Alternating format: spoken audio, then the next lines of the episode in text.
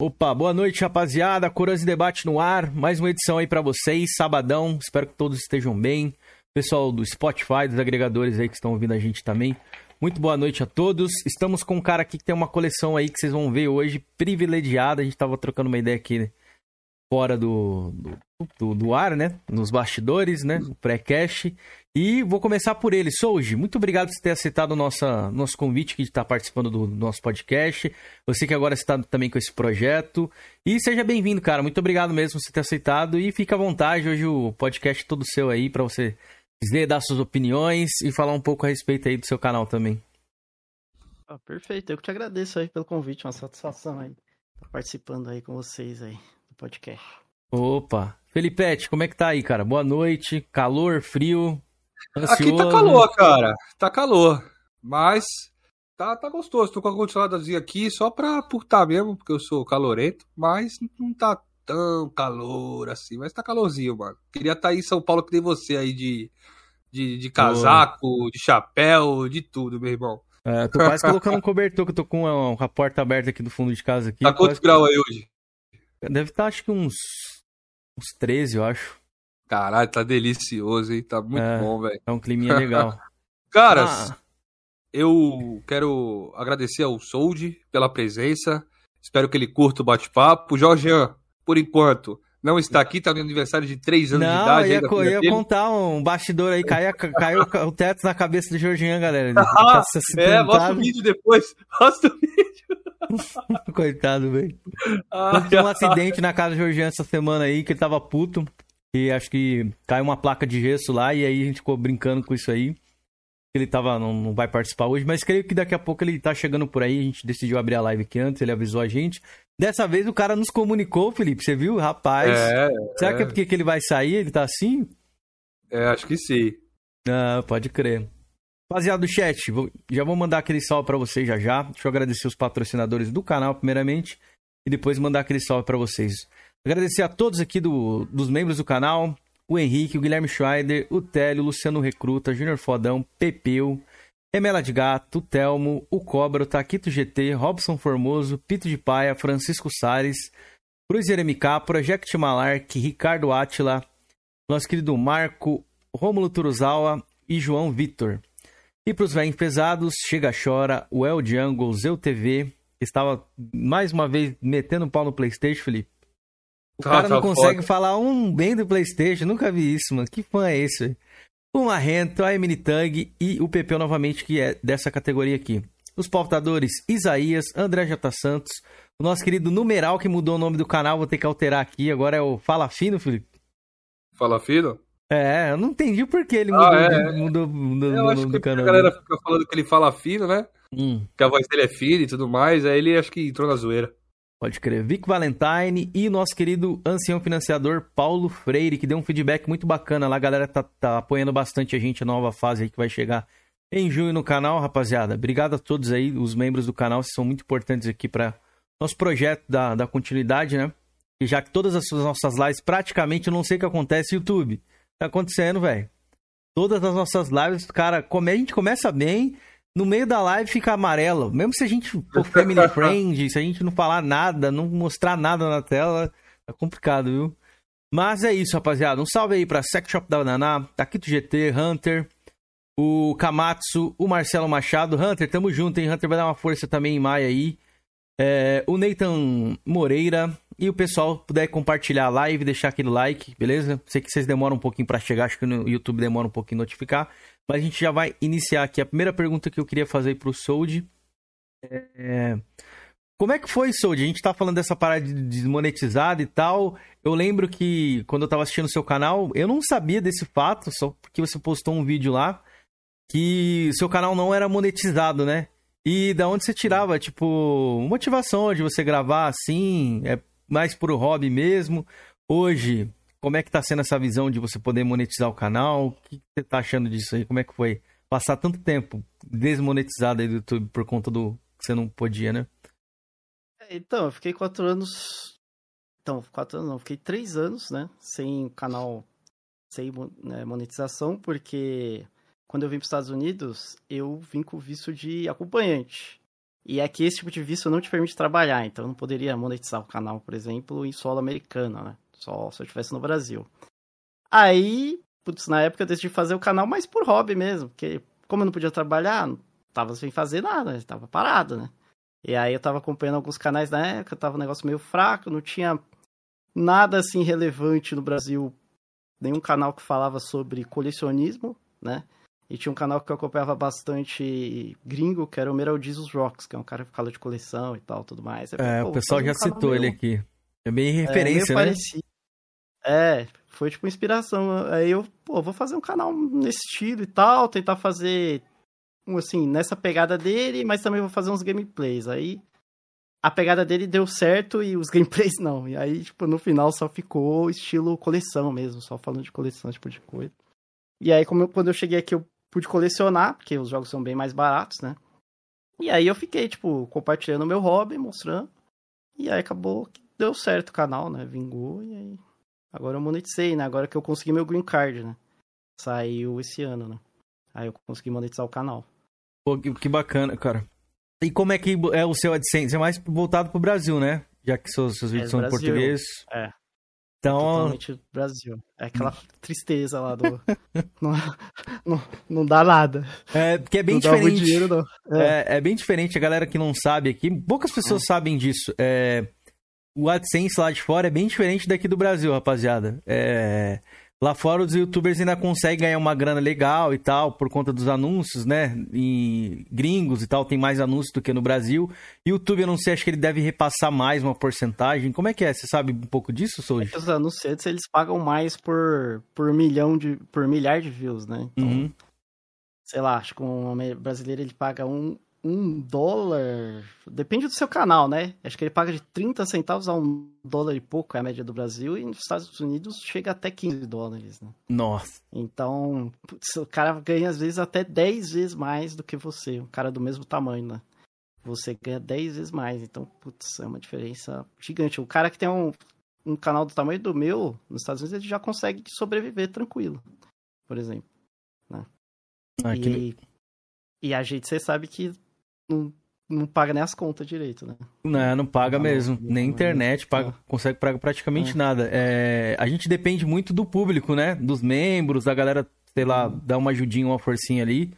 Porque só com a grana do YouTube, pessoas obviamente que conseguem fazer dinheiro aqui no Brasil, só que são pessoas com um número maior, que nem o Sold falou Muita ali. Muita gente, é. É. É, pra começar a fazer alguma coisa tem que ter pelo menos uns 500 mil, eu acho. É, pra começar sei lá, o cara só viver de. de assim, tem gente que consegue viver, viver com 100 YouTube. mil. É, tem gente que consegue viver, assim, com 100 mil inscritos, consegue viver de YouTube, mas assim, pra você viver confortável, o cara vive no limite, né? O cara 100 mil. Pra você viver confortável, começa acho que uns 500. Acho. Pra você viver bem, acho que é um milhão para mais. É, o pessoal gosta de fazer bastante publicidade aqui no Brasil, né? Eles conseguem parcerias assim e aí geram um dinheirinho e tal, porque a AdSense mesmo do YouTube é, é meio complicado. A maioria das, da galera tenta vender canal, curso, essas coisas, né? No meu canal, os membros é praticamente metade do, do AdSense é de membro. Pô, bacana, cara. E eu comecei a monetizar faz um mês. Então, quer dizer. Tá bem recente, então. Então pode crer que é. esse, esse número é provavelmente que vai ser uns 80, 20 de membros, provavelmente, do seu canal. Quando... Ah, talvez. Daqui mais pra frente. Mas. Quer dizer, Oi. O, o Kamatsu perguntou ali, né? É, qual é a plataforma que o convidado mais joga aí? Cara, olha, eu jogo bastante no PC, pra ser sincero. Se for pra falar uma que eu mais jogo mesmo é PC. PC. Mas foi console. Console. Acho que é Play 5. Foi de console. Mas no geral é PC. Com certeza é PC. Mas por conta aqui dos jogos, dos emuladores também que você gosta de jogar? Não, é que eu gosto de jogar em 4K, 120 FPS, essas paradas. Ah, você é entusiasta, né, de gráfico, essas é, paradas. Assim. É, uhum. é. E aí, então, se eu tenho uma acesso a uma versão melhor, eu vou jogar a versão melhor, entendeu? Pode crer. Não tem essa, então... Tá, vou jogar Elden Ring, que foi o último jogo que eu zerei. Pô, eu quero jogar o jogo, né, 4K e tal. Só que Elden Ring, né, saiu todo quebrado no PC não deu para fazer muita coisa, mas a ideia é essa, entendeu? Normalmente quando eu pego um jogo, eu quero jogar ele na maior resolução possível, assim. falando sobre um pouco disso de resolução e tal, queria entrar num outro tópico aqui. Sobre jogos na nuvem, como é que tá sendo essa abordagem? Tá tendo uma qualidade bacana? Você já chegou a testar alguma coisa? Que a galera às vezes não consegue Cara. montar um PC muito legal, aí, né, opta por isso, né? Cara, eu não testei justamente porque eu tenho um PC legal, entendeu? Uhum. Então nunca testei mesmo, assim, porque, putz, por que, que eu vou jogar na nuvem sendo que eu tenho um PC com uma RTX 380? Assim? Não, não tem necessidade nenhuma, entendeu? Aí eu nunca usei, assim, nunca, nunca precisei usar, assim, sabe? Até porque como eu prezo mais pro gráfico, putz, eu não vou jogar na nuvem, entendeu? É porque, tipo assim, eu, eu fiz o é. teste assim, na nuvem. É, tem uma qualidade bacana, só que se você comparar realmente com nativamente, rodando nativamente, não. É, a qualidade é muito superior, nativa, pelo menos para mim. Só que nem, eu, que nem eu te expliquei ali, a galera aqui no Brasil geralmente não consegue ter acesso a essas placas tão caras. Por exemplo, o, acho que o Kaká, né, Felipe, que você tinha contado, que ele jogou Cyberpunk lá, se você quiser falar um pouco lá dessa jogou. experiência. Ele jogou na, na GeForce Now e, e foi surpreendente para mim e para ele também, viu, cara? Porque ele jogou fazendo live, praticamente zerou o jogo todinho lá em live, quer dizer, jogando na GeForce Now. 4K, 60, Ray Tracing, o bagulho no talo, irmão. E ele jogando no teclado e mouse, né? Que é um bagulho onde tem que ser a resposta, tem que ser da hora, né? E conseguiu jogar, cara. Jogou perfeito. Pra ele falou, mano, parece que eu tô jogando aqui no nativamente. E ele falou que o mais incrível é que ele vê que ele tá jogando um jogo grande assim, pesado como o Cyberpunk, tudo no talo e a temperatura do PC baixa, tá ligado? É, ele é, falou, não tá usando é nada, né? É, isso é muito foda, tá ligado? Foda. Pode crer. Galera, do chat, a gente vai abrir um bloco depois de perguntas para vocês, então se a gente não responder alguma coisa por agora, tá? A gente pede desculpas por conta disso. Tô lutando. Ó, um salve pro Crusher aí também, galera que tá aí, precisa deixar deixando o like. Tamo junto. Ó, ô Sold, eu deixei umas perguntas aqui separadas. Obviamente que eu vou. A gente vai falar um pouco mais a respeito disso mais no futuro, mas eu queria saber um pouco de você ali. Por onde você começou? Qual foi a, a primeira plataforma, o primeiro jogo que, que te marcou? Se você pudesse falar um pouco rapidamente disso. Primeiro console que eu joguei. Isso. Cara, o primeiro que eu joguei acho que foi o Nintendinho, na casa de um primo meu.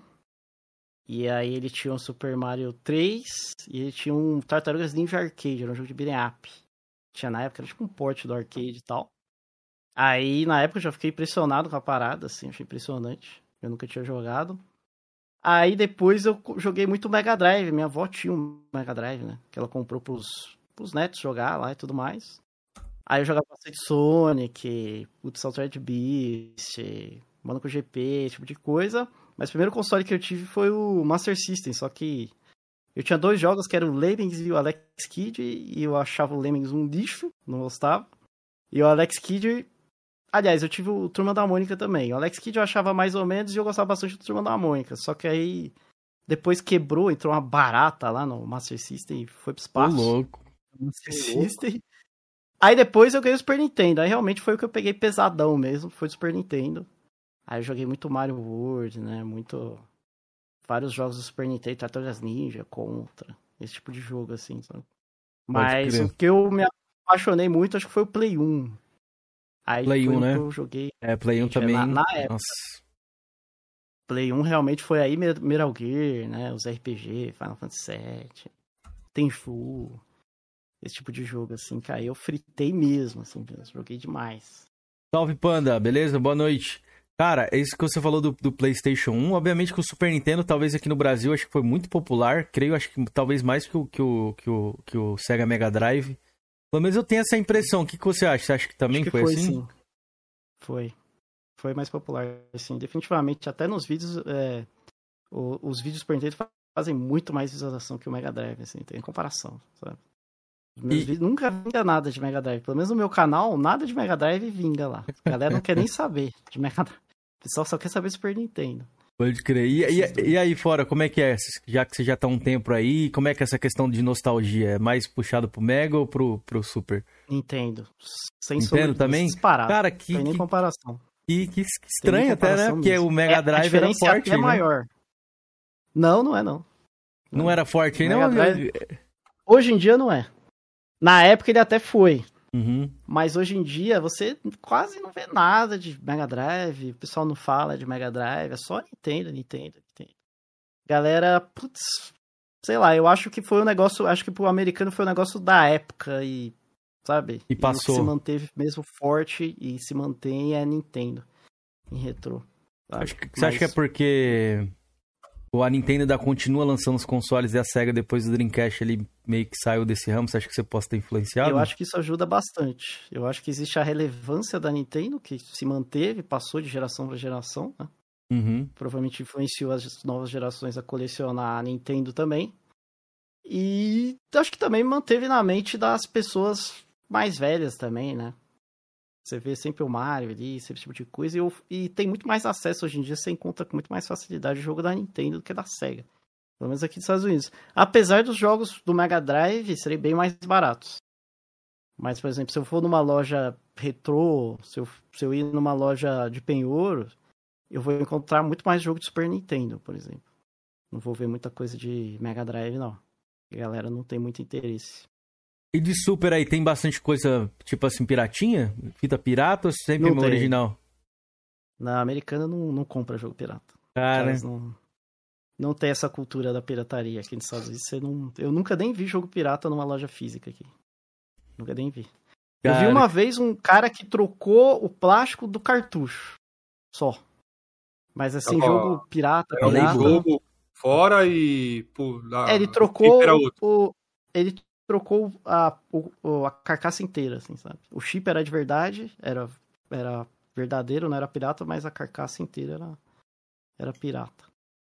Da, da é incrível isso, porque tinha muita fita pirata dos dois aqui. Tanto de Mega quanto de Super. Muita, muita, muita, muita mesmo. Aqui era barato, né? Pra eles era. Não era caro, nunca foi caro, tão caro. O videogame sempre foi muito acessível, né? Em relação ao salário do americano. Então, acho que nunca teve a necessidade de piratear, porque, sabe? Qualidade também, né? Qualidade do pirata era bem inferior. Os, os- os cartuchos não salvavam a maioria, né? Parava de funcionar bem mais, mais fácil do que os originais. É, também tem essa. Mas acho que é uma questão mais de, de acesso Cultural. mesmo, de dinheiro, né? Questão mais monetária, eu acho, na minha opinião. Pode crer. É.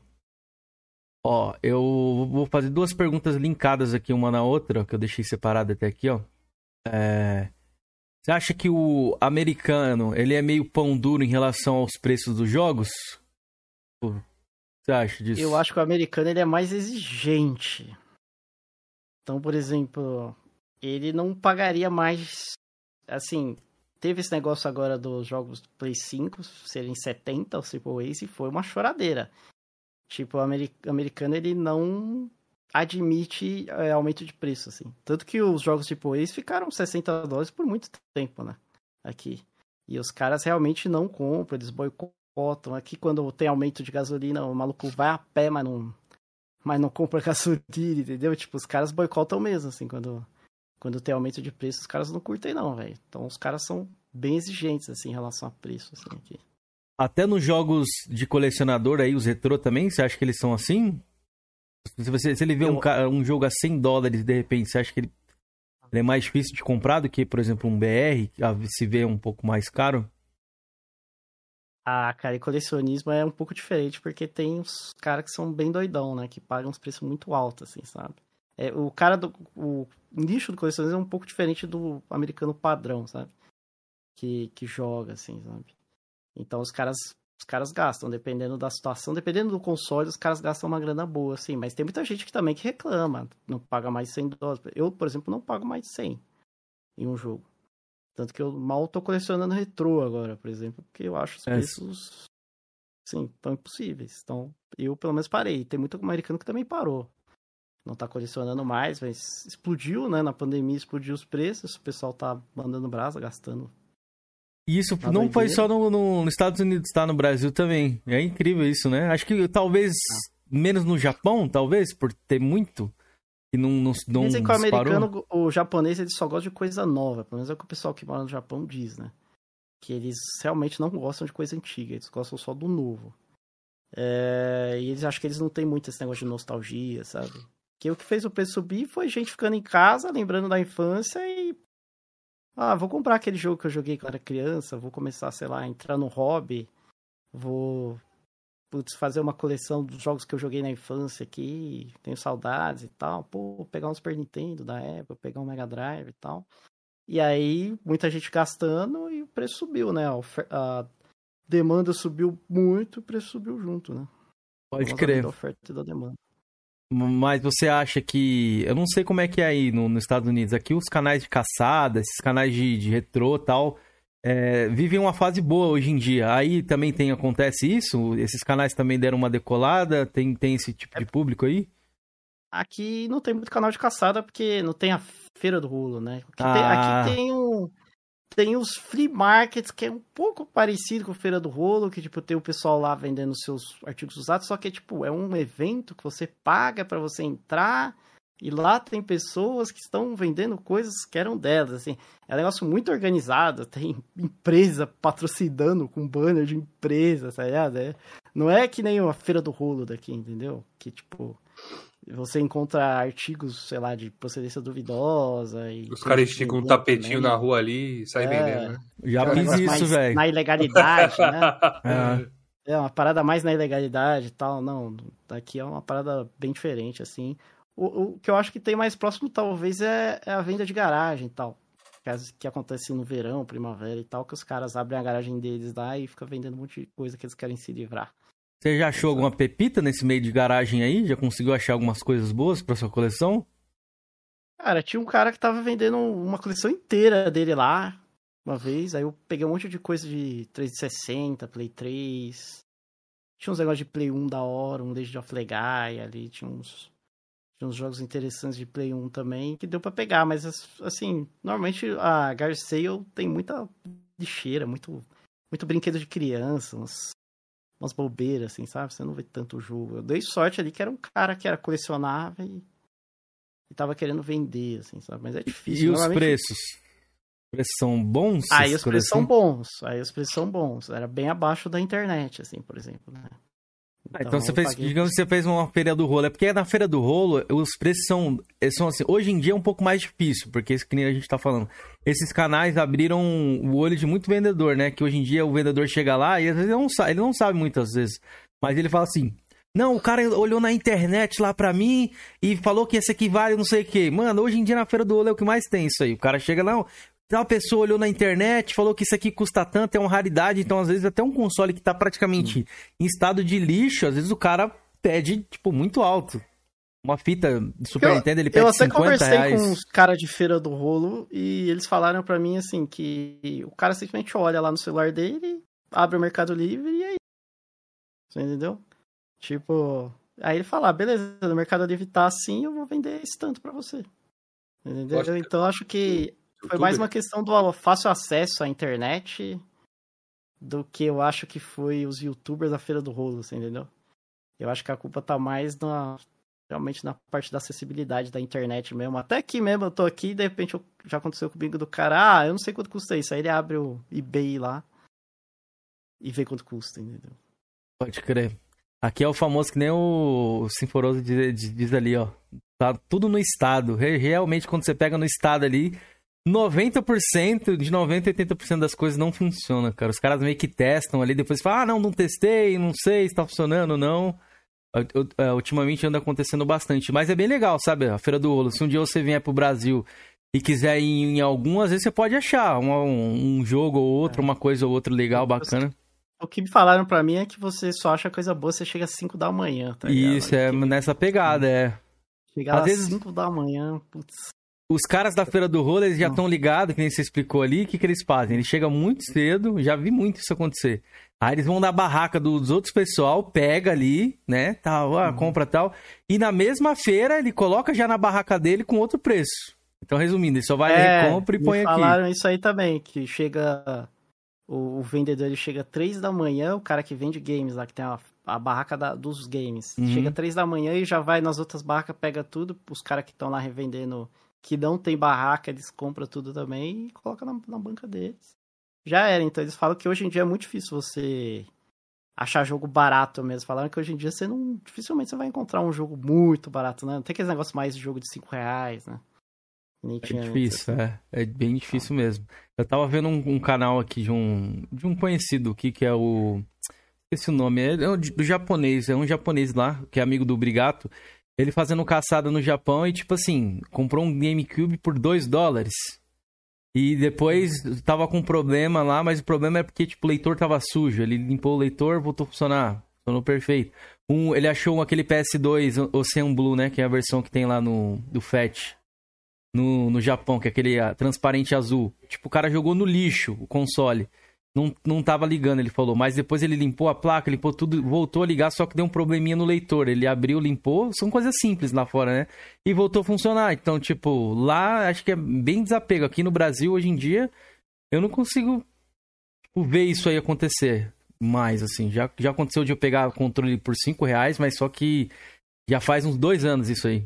Hoje em dia é bem difícil Também mesmo. tá difícil, cara. É que, é que aparentemente os japoneses, eles simplesmente dão uns tem interesse em, em retrô, né? Aparentemente.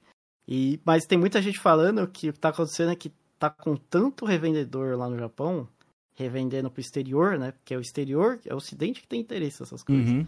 Que tá começando a ficar mais difícil de encontrar essas coisas lá. Uma hora some, né? Porque Uhum. quem que tem interesse não é o japonês que tem interesse. Se é o, se é o pessoal do, se é o pessoal dos outros países que tem interesse, então uma hora vai acabar. Vai todo mundo. Eles vão vender tudo que tem lá pro exterior e acabou. Não vai ter mais mercado lá no Japão. Porque não fica rod... os produtos não ficam rodando dentro do Japão, né? Eles saem do Japão. Então, tem muito, tem muito cara que vende lá no Japão que reclamou isso pra mim. Falou que tá ficando mais difícil agora. Conseguir as coisas. Tem alguma pergunta do chat aí, Felipe? Antes de eu seguir com as minhas aqui? Tem. É... Pergunta a todos: vocês acham que jogos digitais conta pra coleção? O Hunter perguntou. Ó, eu vou começar, que eu já até meio que sei a opinião ali do Soji, que eu já acompanho ele, acho que vai ser interessante ele dar a opinião dele. Pra mim, sim, acho que vale como coleção. Porém, né, eu vou deixar o Soji falar dessa outra parte, que ele vai, vai citar o porém aí. Soji, pode dar a sua opinião aí, acho que depois o Felipe termina aí. Então, eu acho que vai depender da pessoa, né? Se pra pessoa conta, conta, né? Porque coleção é um negócio pessoal. Pra você tá contando, tá ótimo. Assim, pra mim, pessoalmente, não, não conta, porque eu acho é um negócio. Pra mim, jogo digital é muito subjetivo, né? Um negócio que eu pego na mão, que eu coloco numa estante, numa prateleira, que eu coloco no, que eu exponho. Tem também o problema que a mídia digital não é pra sempre, né? Quando você compra uma mídia digital, você. Vamos supor que você fez a sua conta lá na Xbox Live, na PSN. Você fez o contrato, e nesse contrato está escrito que você, quando você compra um jogo digital, você tem autorização de uso do jogo, né? Você não tem o jogo, né? Você tem só autorização do uso, né? Você tem só o acesso. E se eles quiserem, eles tiram isso de você. Quando, tipo, quando acabar o servidor, sei lá, PCN, Xbox puxar a tomada, acabou. Todos os seus jogos vão pro espaço, né? Então, tem esse problema que é uma coisa que me afasta um pouco de comprar jogo digital. Eu compro jogo digital mesmo no PC, né? Que nem eu falei pra vocês que eu jogo muito no PC na Steam. E aí na Steam sim eu compro bastante coisa, mas em console eu só compro digital, velho. Eu sei que pelo menos se acontecer alguma coisa com servidor, esse tipo de coisa, eu vou ter o jogo. O jogo tá na minha mão, se eu quiser eu coloco lá o disco e jogo, tá ligado? E você? E a Steam tem esse problema também, mas eu não acho que a Steam vai embora tão cedo, porque o foco principal deles é. Sempre foi Não vai, digital, ter, né? não vai mudar o console da Steam, entendeu? Não vai, Uhum. O servidor da Steam sempre vai ser o mesmo, não vai ter a. Putz, que nem tem a, o server do Play 3, do Play 4, do Play 5, do Play 6. E aí eles vão tirando os servidores antigos, né? Pro- provavelmente vai acontecer isso no futuro. Que nem o, o- a Nintendo fez, né? Que o Wii foi pro espaço. Né? Foi, foi pro limbo, o servidor do Wii. Que- E quem tinha o Wii rodou. Mas acho que consegue É. baixar ainda, não consegue? Os jogos ou não? Cara, eu, eu não tenho certeza. Acho que até dá. Acho que até dá. Mas acho que não dá pra comprar mais. Isso, é, pra comprar, acho que, mas Você tem você consegue ter mais. acesso É. ainda, é, mas você não compra. Mas acho, acho que você tem acesso, se eu não me engano. Mas eu não sei até onde isso aí também vai, não. Do- Tem um console, Wii. sabia que aconteceu isso? De perder os jogos? O pessoal que comprou não baixa, não faz mais É, nada? O que acontece no Wii é que se você perder a sua. Se, se o seu HD for pro saco. Não, se o seu console quebrar, aí você não consegue mais baixar. Porque é tá atrelado atrelado no console. né? É, isso mesmo. É, é. É isso que acontece. Então, se quebrar o seu Wii, já era. Acabou pra você. Você não. Acabou todos, perdeu todos os seus jogos. Entendeu? Porra, isso é foda, velho. O Zibo aconteceu isso. Os Zibo são jogos digitais e você hoje não consegue mais acessar. Mesmo que você tenha comprado a biblioteca ali, o console aqui brasileiro, não tem mais servidor, não tem mais nada, nada. É, então, e quem garante até quanto que a empresa vai ficar ativa, né? Sei lá, se a Sony ir pro saco, qualquer. Pode acontecer. Microsoft eu acho mais difícil, porque eles têm muito dinheiro, mas. Vai que acontece algum negócio. Por exemplo, com a Sony acabou, pronto. Não tem mais. Entendeu? Ó, o Kamatsu falou, quem comprou o Zibo Kenzer? Cara, alguém comprou, velho. Garanto pra você é. que algumas unidades foram vendidas. alguém comprou. Alguém comprou. É. ai, ai. Oi, e, é, e é, legal isso aí do Zibo, Kenzeira, que eu já vi um, um papo, também não sei se é verdade, né? Que tu pegava, comprava o jogo, baixava. Se tu excluísse o jogo, já era, tem que comprar de novo. Tipo, não dá pra baixar de novo, tá ligado? Você tinha que comprar de novo a parada. Sinistro, né? Não, você não existe não, velho. Você está desse jeito. corrompe alguma coisa e aí já era, perdeu o jogo. Tu comprava a parada para baixar uma vez. Pelo que eu escutei, era assim no Zibo. Tem uma galera que manja aí no chat aí, que é um console bem obscuro, velho. Até aqui no Brasil, mesmo ele sendo brasileiro, né? Foi o que eu escutei aí, velho. Mas tem mais perguntas aqui sobre eu, sobre mim, né? Sobre essa pergunta aí. Eu Isso. acho que sim, que eu é o que a pessoa considera, né, mano? Se a pessoa considera coleção, é coleção. Eu adoro entrar na minha biblioteca ali do Xbox e ver, porra, uma porrada de jogo. Eu organizo por ordem alfabética e vejo, porra, falta esse Assassin's Creed aqui pra estar tá aqui ainda, tá ligado? As, as fotinhas ali do jogo. Eu acho da hora, mano. Coleciono até jogo digital aí também. É legal, pô. É bom que você não. Quem, quem tem um, um espaço reduzido, né? Consegue ter, é. consegue ter mais jogos. É verdade. É verdade. Legal. Ó, Tem mais perguntas aqui, Keizeira, se quiser vou, que eu faça. Vou, a gente vai fazendo, vai mesclando aqui, que aí dá para fazer de todo mundo, ó. Ô, ô Soji, falando sobre mais sobre colecionismo, aí não tem como, né, a gente fugir desse, desse tema aí, porque você é um cara que tem uma coleção legal e conhece bastante também. Hoje, se você fosse iniciar a sua coleção, por onde você come, começaria, né? E quais os erros que você já cometeu que você não cometeria hoje? Eu começaria por Play 3, que hoje em dia é o console mais barato de você colecionar. Se eu morasse no Brasil, né? Uhum. Seria Play 3, sem sombra de dúvida, você compra jogo por 20, 25 conto, velho, 40, né? Então é, é muito acessível no mundo todo e no Brasil também. Se eu estivesse nos Estados Unidos, olha, eu poderia colecionar ou Play 3 ou 360. Xbox clássico seria muito bom, é bem barato também que mais que é barato? Talvez um Play 2. Play 2 também tem um preço bem honesto. Tem um preço legal aí? Aqui nos Estados Unidos, é. Ah, cara, aqui tá bem, bem caro os jogos de PlayStation 2, cara. É bem caro mesmo. É porque teve a pirataria, né?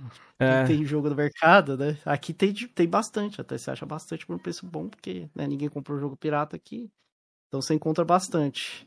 E o negócio que acontece do Play 3 ser muito barato no Brasil é justamente porque não teve pirataria do Play 3, né, cara? É, chegou bastante é, coisa então, aqui, é. Todo mundo teve que comprar jogo, teve jogos sendo produzidos no Brasil também, né?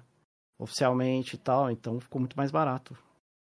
Por isso que é tão barato. Não é? Play 4 também vai ser a mesma coisa. Daqui a pouco tá ficando bem barato também. Questão de alguns anos, assim. Será que, porque se tem a retro com PS, com PS5 ali, será que mesmo assim vai ficar mais um pouco mais barato, mais acessível? Vai, porque vai ter muito jogo no mercado, né? Então a partir do momento que o pessoal começar a perder interesse, que nem aconteceu com o Play 3, vai ficar mais barato os jogos, né? Ah, é um ciclo, todo console tem esse ciclo. Ele é caro, começa com os preços normais, né, padrão. Aí tem uma hora que as pessoas não têm mais interesse no console, porque já saiu as novas gerações, aí ele fica bem barato. E aí depois ele chega num ponto que as pessoas começam a ter nostalgia pelo console. Aí ele volta. Aí vem o problema, né? É. é. Pode crer. E qual seriam os erros que você cometeu já no início da coleção que hoje você não, não cometeria? Ah, eu já fiz muita compra por impulso. Eu fui lá no eBay, mandei brasa, não esperei. Comprei porque eu queria comprar. Não tive paciência de procurar um preço melhor. Esse tipo de coisa. Já comprei muito jogo caro pelo luxo da coisa tipo Neo Geo AS. Nossa. Eu tenho, eu tenho alguns jogos de Neo Geo, eu tenho King of Fighters 98, tenho, e putz, é muito caro, você acha que foi uma compra que não, não compensou, assim, sabe? Pode crer. Opinião. Neo Geo AS, a gente tava, às vezes a gente dá uma brincada no meu canal pessoal lá, que o pessoal gosta de, que eu abro o eBay pra pesquisar jogos caros, né?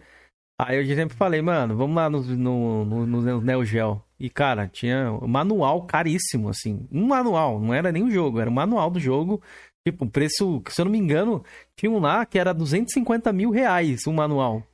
E convertendo para dólar, né? Tipo assim, é um preço que acho que. Eu não sei se alguém paga, não sei se o cara fala por, por meme, porque aqui no Mercado Livre tem bastante esse negócio de meme, assim. Tem uma coisa que não vale, mas o pessoal coloca lá e fala, ah, vai saber, se um dia vender, deixa aí. Não, já essa é insanidade, é insanidade. O, pra você ter ideia, se eu for comprar o full set do AS, do AS, que são todos os jogos do AS, dá a minha coleção inteira. Então acho que é. Eu não lembro quanto que é o full set da S, mas não dá nem 100 jogos. É uma parada de 40, 60, 70 jogos. Então, todos esses jogos saem até um pouco mais caro que, tipo, 2.500 e poucos jogos que eu tenho aqui. Nossa. Então é ridículo, tá ligado? Cada jogo tem um preço absurdo. Assim. Tem condição Só nenhuma. pros magnatas mesmo. A galera tá falando bastante de jogos de Play 3. É, atualmente é o que eu ando mais colecionando, por incrível que pareça, rapaziada. Eu, eu ando comprando bastante jogo de Play 3 por conta disso que tá mais barato e tal. E é um, um momento bom, né? De, de, comprar, que nem o Sold falou, até aqui no Brasil mesmo, eu recomendo vocês sempre tentar garimpar ali. Já achei jogo de 10 reais, de 2 reais, de 1 real, já achei jogo de 1 real já de Play 3. Aquele top Caramba. spin lá de, de, de tênis. Eu já achei uhum. no, no alocador, assim, onde os caras vendem aqueles DVDzinhos, eu fui lá meio que dar uma garimpada, eu sempre dou uma olhada, né? Quando você é colecionador assim, você vê alguma pilha de alguma coisa, você fala, vamos lá ver se tem algum game. E tinha, tinha uns três games e cada um saiu por um real. Eu não lembro os outros dois qual foram, acho que foi um de dança. Caramba. E, tipo, bem, bem Sing bizarro. Star, assim. deve ter comprado um SingStar, provavelmente. É, não, tá aqui, tá, ainda tá em casa aqui. É. Tem que dar uma olhada. Mas já comprei jogo de, de um real. Mas também já comprei jogo meio que caro, assim, tipo 100, 120 reais, que eu sei que vai ficar. Uma... Já é caro, né? Por exemplo, o... os jogos que estão ficando caro aqui, que deu um, um boom absurdo uma franquia que eu gosto e tô tentando completar toda é o Silent Hill. É o Silent Hill. Silent Hill, pô, cara. Do nada. Cara. É, do nada, assim, o Silent Hill, mas é, foi uma coisa, assim, meio que instantânea. Eu pesquisei, né? Fui, sempre pesquiso ali no, no Shopee, que é, atualmente acho que é a loja que consigo encontrar mais. Aí você entrava ali por 90, 100. 90, 100. Aí do nada 80. Aí já achei por 40, depois 50, que é onde eu consegui comprar alguns. Aí agora você não consegue encontrar por menos de 120. Qualquer Silent Hill, assim. Os mais baratinhos, no caso, mais né? caros acho que é o Dalpur. E o Homecoming. Né? Não, o Homecoming. É barato. Não, aqui tá é caro. caro aqui é caro. O Homecoming é, é o mais caro. Barato. Você compra ele selado, o Homecoming aqui, por um preço bom, assim. Cara, que inveja, porque aqui é o mais selado, baratinho é o, é o HD Collection. selado aqui. Eu tenho um Homecoming selado, que eu comprei barato. Acho que é pela falta de não ter troféu na loja. O Homecoming ele não tem troféu. Será que é por causa disso? Pode, pode ser. ser. pode ser aí nos Estados Unidos, porque aqui no Brasil é o jogo mais caro do Silent Hill, assim, do Play 3, disparado. O, esse é, Homecoming. Aqui é o Downpour. Downpour e o HD Collection. São os caros mesmo, que a galera corre atrás, né? Ó, oh, falando Mas tem umas franquias que ficaram caras mesmo. É, então... Muito falou... caro, né? Lollipop Chainsaw, Azura's Breath. Perdido o, Game Heroes. O Katarini também é caro. O Afro Samurai que eu tô querendo comprar também não. Já tá um tempo, já tá bem caro. Aquele África também que você até indicou lá no seu canal. É, o África é um dos mais, mais rarinhos mesmo. O é. África é um jogo bem raro. Versão americana, né? O, o, meu amigo comprou por japonês por 130, pra você ver. Japonês, a assim... Japonês é, é, a japonesa é, é, a mais comum. Mais é baratinha, mais né? É, é. É, mas eu achei cara é ainda. É a, 130? É. A cara é americana, aí é, acho que aí no Brasil tá uns 600 reais por aí. Por aí, você encontra vários jogos. Eu até tava, a gente tava pegando esse, esse nicho de terror, até deixei para te perguntar aqui. Por que, que os jogos de terror, cara, são tão caros? Tanto aqui quanto aí. O que, que você acha que, que acontece? Por que disso? Por que essa mística? Uhum. Eu acho que é porque não tá saindo muito jogo de terror recentemente. No estilo que tinha que nem aqueles jogos antigos, sabe? Putz, é, o Silent Hill do Play 1, do Play 2, né? Os Resident, o Resident mudou bastante, né? O Resident agora tá FPS, o Resident a partir do 4 ficou muito ação. Então acho que a galera tá com saudade daquele estilo de jogo survival das antigas, entendeu? Então acho que tem muita gente indo atrás desses jogos. E são jogos mais, assim, cultos, assim, né? Então a galera corre atrás também pra ter o set de jogos de terror, né? Tanto que os jogos de Play 2, os jogos mais caros de Play 2, boa parte deles são jogos de terror. Que é Kuon, Hunting Ground. é Rule of. Rose, né? Rule of Rose também é muito caro. Tem vários jogos de terror ali. Acho que o Kuon é o mais caro. Acho que é um, talvez é o mais caro do Play 2, agora eu não lembro. Mas é o mais caro dos jogos de terror, é o Kuon. Uma média de quanto ali? Quantos dólares? Aí. Putz, cara, eu não, eu não lembro. Eu consigo ver aqui agora, se quiser, mas... Mas... Quer ver? O Kuon... Deixa eu ver aqui quanto tá custando um Kuon. O Kwon aqui é o da From Software? É o da From Software. Ó, o Kuon Hum. tá custando 770 dólares completo. Um, um apartamento. 770 dólares. o Kuon completo. Cara, Se é eu não me engano, acho que é um dos mais caros do Play 2 ali, se não for ou mais, né? Ó, quer ver? Eu consigo até ver aqui, ó. Não, é o Rudolph Rose mais caro. Of Rose, Não. né? Ou não? Não, não, não é não. É o Kuon mesmo, tá certo. É que aqui 750 tá em doletos. É, Hum. nossa, mano. Ó, quer ver? Vamos ver. É, ó, Kuon tá 770, o Rudolph Rose tá 678. O completo. Aí tem o Hunting Ground é 368. Também é muito caro. Silent Hill Shattered Memories 291 dólares. Ele é mais Também caro aí do que o Origins? É. Aqui no topo é o Silent Hill Shattered Memories. É, é, então, porque o Origins aqui no Brasil ele é mais caro que o Shattered Memories. Ele é No bem Play 2? difícil de achar. Aham, ele é muito difícil de achar aqui, muito difícil mesmo. Caramba, que engraçado. Tem essa, vari... essa É, variação, né? mais caros do Play 2, assim, questão de. E vende? Ah, acho que vende, cara. Quer ver, ó? Teve um cara aqui que pagou, ó, dia 23 desse mês. Ele pagou 785 no com. Lá no eBay. Dia 20. Ó, Isso vendeu convertendo dois pra real, deixa eu ver quanto dá. Vendeu dois Kuon no dia 23. Dia 20 também vendeu um por 700. Dia 14 vendeu um por 790. Dia 13 desse mês vendeu um por 860. Nossa, 860 dólares dá 4.200 reais num jogo. Teve um cara que pagou 900 aqui, ó. No dia 5. Por um Kuon. 4.475 reais hoje na cotação do dólar. Um, em um, Teve um cara que pagou um jogo. 1.425. Num Kuon. Caraca. Você acha que isso aí, eu sou um pessoal encara aí também, porque aqui no Brasil eu encaro dessa forma também às vezes, o colecionismo como uma forma de investimento. Aí o pessoal tem essa mesma visão ou não? Algumas pessoas têm, né? Algumas pessoas têm. É, mas é mais, não é na, não- é, mas é um pensamento um pouco diferente. O que os Hum. caras fazem é mais em questão de revenda rápida, sabe? Uhum, Tipo, que nem eu falei pra você do Xbox Series X e do Play 5, uhum. que os caras compram agora pra vender por 700. Eles pagam 500 e vendem por 700. Não é aquele negócio tipo, ah, eu vou comprar pra daqui 5 anos eu vou vender lá pra frente, você entendeu? Uhum. O que eles fazem é o famoso flip que eles falam, que é flipar jogo, que é você compra mais barato agora e já vende, tipo, na mesma semana você já vende por um preço maior, entendeu? Que eles chamam de fazer o flip. Dinheiro mais Mas- rápido, né? É, agora a questão de investimento a longo prazo é difícil, muito difícil. Normalmente são jogos selados, aqueles jogos certificados, e tem muita tre muita mutreta, muito, muito esquema naquilo ali, sabe?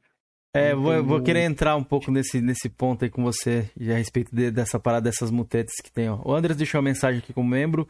Toad, qual é o jogo mais caro da sua coleção? Tem algum jogo que você está atrás e é mais difícil de conseguir? Eu tinha até deixado essa, essa pergunta aqui também. Qual que era o, o- o item ou o jogo que ele tem ali mais caro? Caro.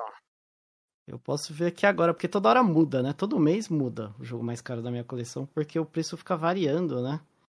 Então, quer ver? Deixa eu ver se eu consigo ver aqui, ó. Salve, sensato. Enquanto É, eu sou de ver lá, vou mandando um salve pra galera do chat. Ó, o mais caro, esse mês já mudou. É o Valkyrie Profile. Não, não, é o Fire Emblem Fates, edição especial. Tá De qual 550 plataforma? dólares. 3DS. 3DS. Sabe o Fire Emblem? Aquele jogo de estratégia? Sei, eu conheço essa franquia, eu Tem uma versão do Fates, que é a versão essa versão Fates que é uma versão especial, que vem com os dois jogos em um, assim, sabe?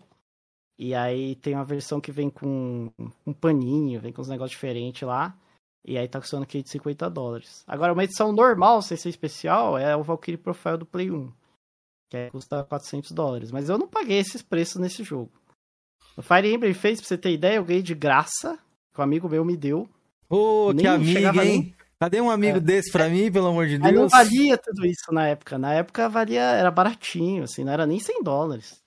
Na época que eu, que eu ganhei. E o Valkyrie Profile, eu acho que eu paguei 100, 150 na época. E agora custa 400, assim. Mas Um belo investimento, hein? Acho que nem na bolsa você faturaria isso aí. É, então, mas eu nunca que eu ia saber também. Eu comprei antes da pandemia também. Antes da pandemia já era um jogo caro, pra te falar a verdade. Já era um dos mais caros ali do Play 1. Mas eu nunca que eu ia imaginar que ia chegar nesse desse valor. Pra ser bem sincero com você, assim. Pode crer. Felipe, tem alguma do chat aí antes de eu mandar mais algumas minhas aqui? Eu tenho alguma Sei, sua, sei lá.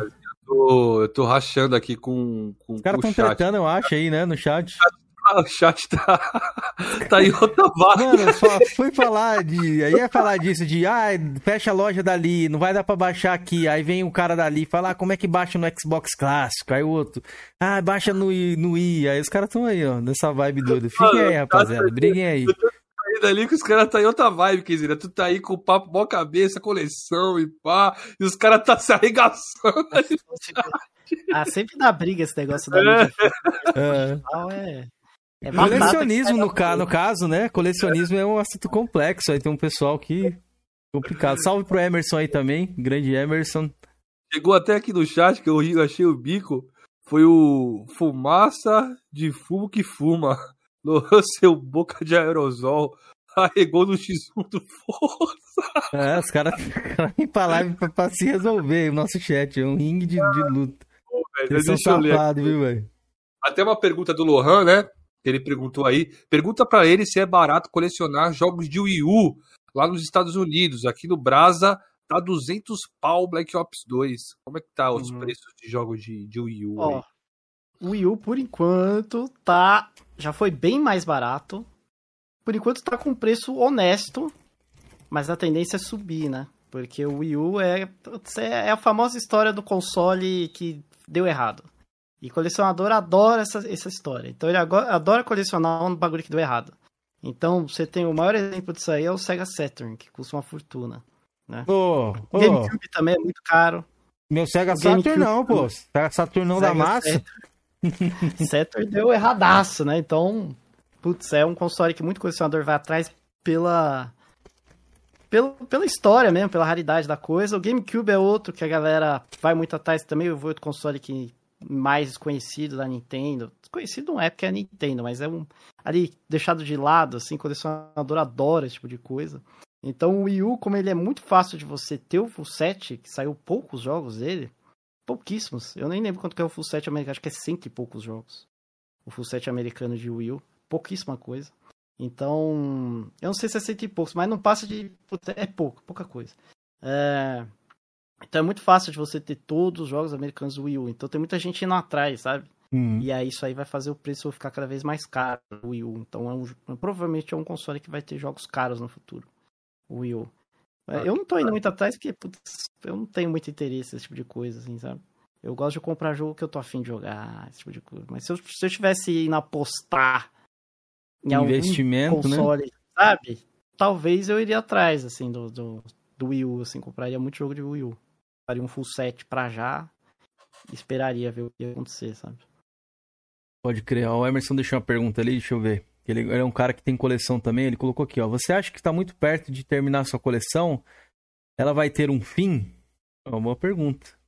Como é que você não, que porque eu não sou colecionador de full set, né? É, a ideia da minha coleção é comprar jogo que eu tenho interesse em jogar. Então, desde que saia jogos que eu tenho interesse em jogar, eu vou ter interesse em continuar colecionando, né? É, é porque é diferente do cara que tem o full set. O cara do full set ele quer ter, sei lá, todos os jogos americanos do Play 3. Aí, a partir do momento que ele completou, acabou, né? acabou o objetivo dele. Mas é que o meu objetivo é muito. é diferente, né? Tem vários nichos, né, dentro disso aí, que você falou agora de full setting. Tem um- a galera que É. fala full set do favoritos, full set do, do play hits. americano, tem o europeu, tem o japonês, tem o subset. Esses aí são subsets. É, então, ele Ah, que aí, Ela ó, sei lá, eu quero disso, ter né? todos os jogos favoritos, quero ter todos os Greater Hits, quero ter todos os jogos PlayStation 3 Silent Hill. Aí é um subset, entendeu? Quero ter Uhum. todos os Assassin's Creed Play 3. Aí é um subset também, entendeu? Aí é o que o pessoal chama de subset.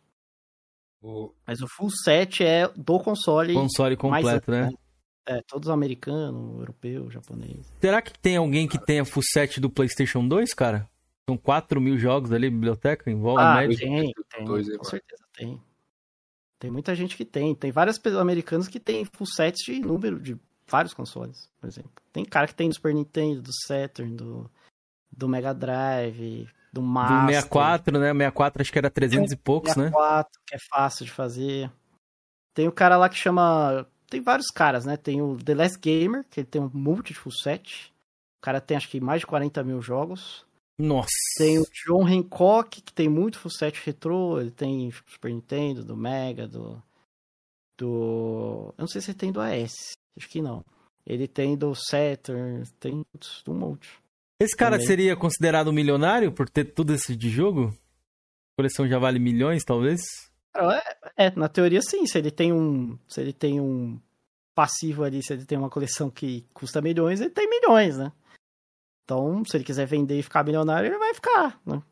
Então acho que dá pra considerar sim o cara como um milionário. Tem gente, tem cara que tem, sei lá, trocentos mil jogos e fala que não é, mas se você tem uma coleção milionária, você. Você é milionário, tá ligado? É, porque eu acho que os caras não têm dimensão, será? Porque um apego de, de não querer vender, que tem muito isso, né, cara, Last. Gamer, ele tem um arcade na casa dele.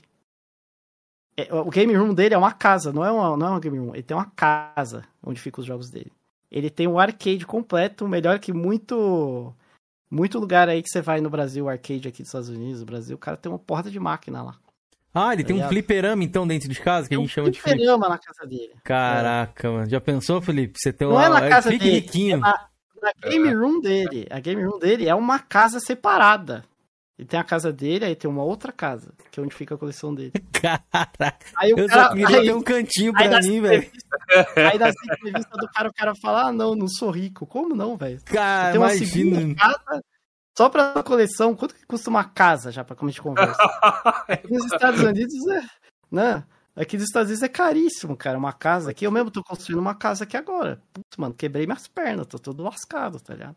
Que eu tô construindo uma casa aqui. É caríssimo. O cara construiu uma casa pra coleção. Como é que ele não é milionário? Porra. Pois é. Ó, eu queria fazer uma pergunta aí. Que ele falou assim, né? Se o cara quiser vender um full set, assim, uma coleção inteira, que, que o cara fica milionário. Mas, manos, aí eu pergunto uma coisa pra vocês. O legal de colecionar não seria você ir procurar, ir atrás das paradas? Porra, tá faltando isso aqui, tá difícil. Porra, encontrei esse jogo. Qual é a graça você pegar uma coleção completa? Tipo, me dá aqui. Pronto, fechei a coleção. Porque eu acho que colecionar assim um full set seria igual colecionar um álbum de figurinhas. Talvez. Por aí, o, que- o que o colecionador, os colecionadores de full set, é que eu não sou colecionador de full set. O que os colecionadores de full set falam é que a graça tá na jornada. É, exatamente, é o que eu acho também. É, eles falam que não é você completar o full set, é a jornada que vai fazer você chegar no full set. Né? E muitos até falam que o objetivo nem é completar. Eles acham que eles não vão completar. Eles- a graça tá em você ficar correndo atrás mesmo dos jogos, ir atrás, fazer a caçada, procurar, entrar aos contatos, conhecer novos colecionadores, né? Descobrir coisa diferente. Esse tipo de coisa, assim. é Pode o que eles crer. falam, assim. Eu, eu também acho, eu, eu adoro sair pra caçar jogo, ir nas lojas, ir na loja de penhor, toda vez tem alguma coisa diferente. Ir numa venda de garagem, esse tipo de coisa, eu acho que é extremamente divertido. E descobrir o jogo novo. Eu acho, tipo, eu. É, é que eu sou um pouco. Eu tenho uma linha um pouco diferente, assim, né?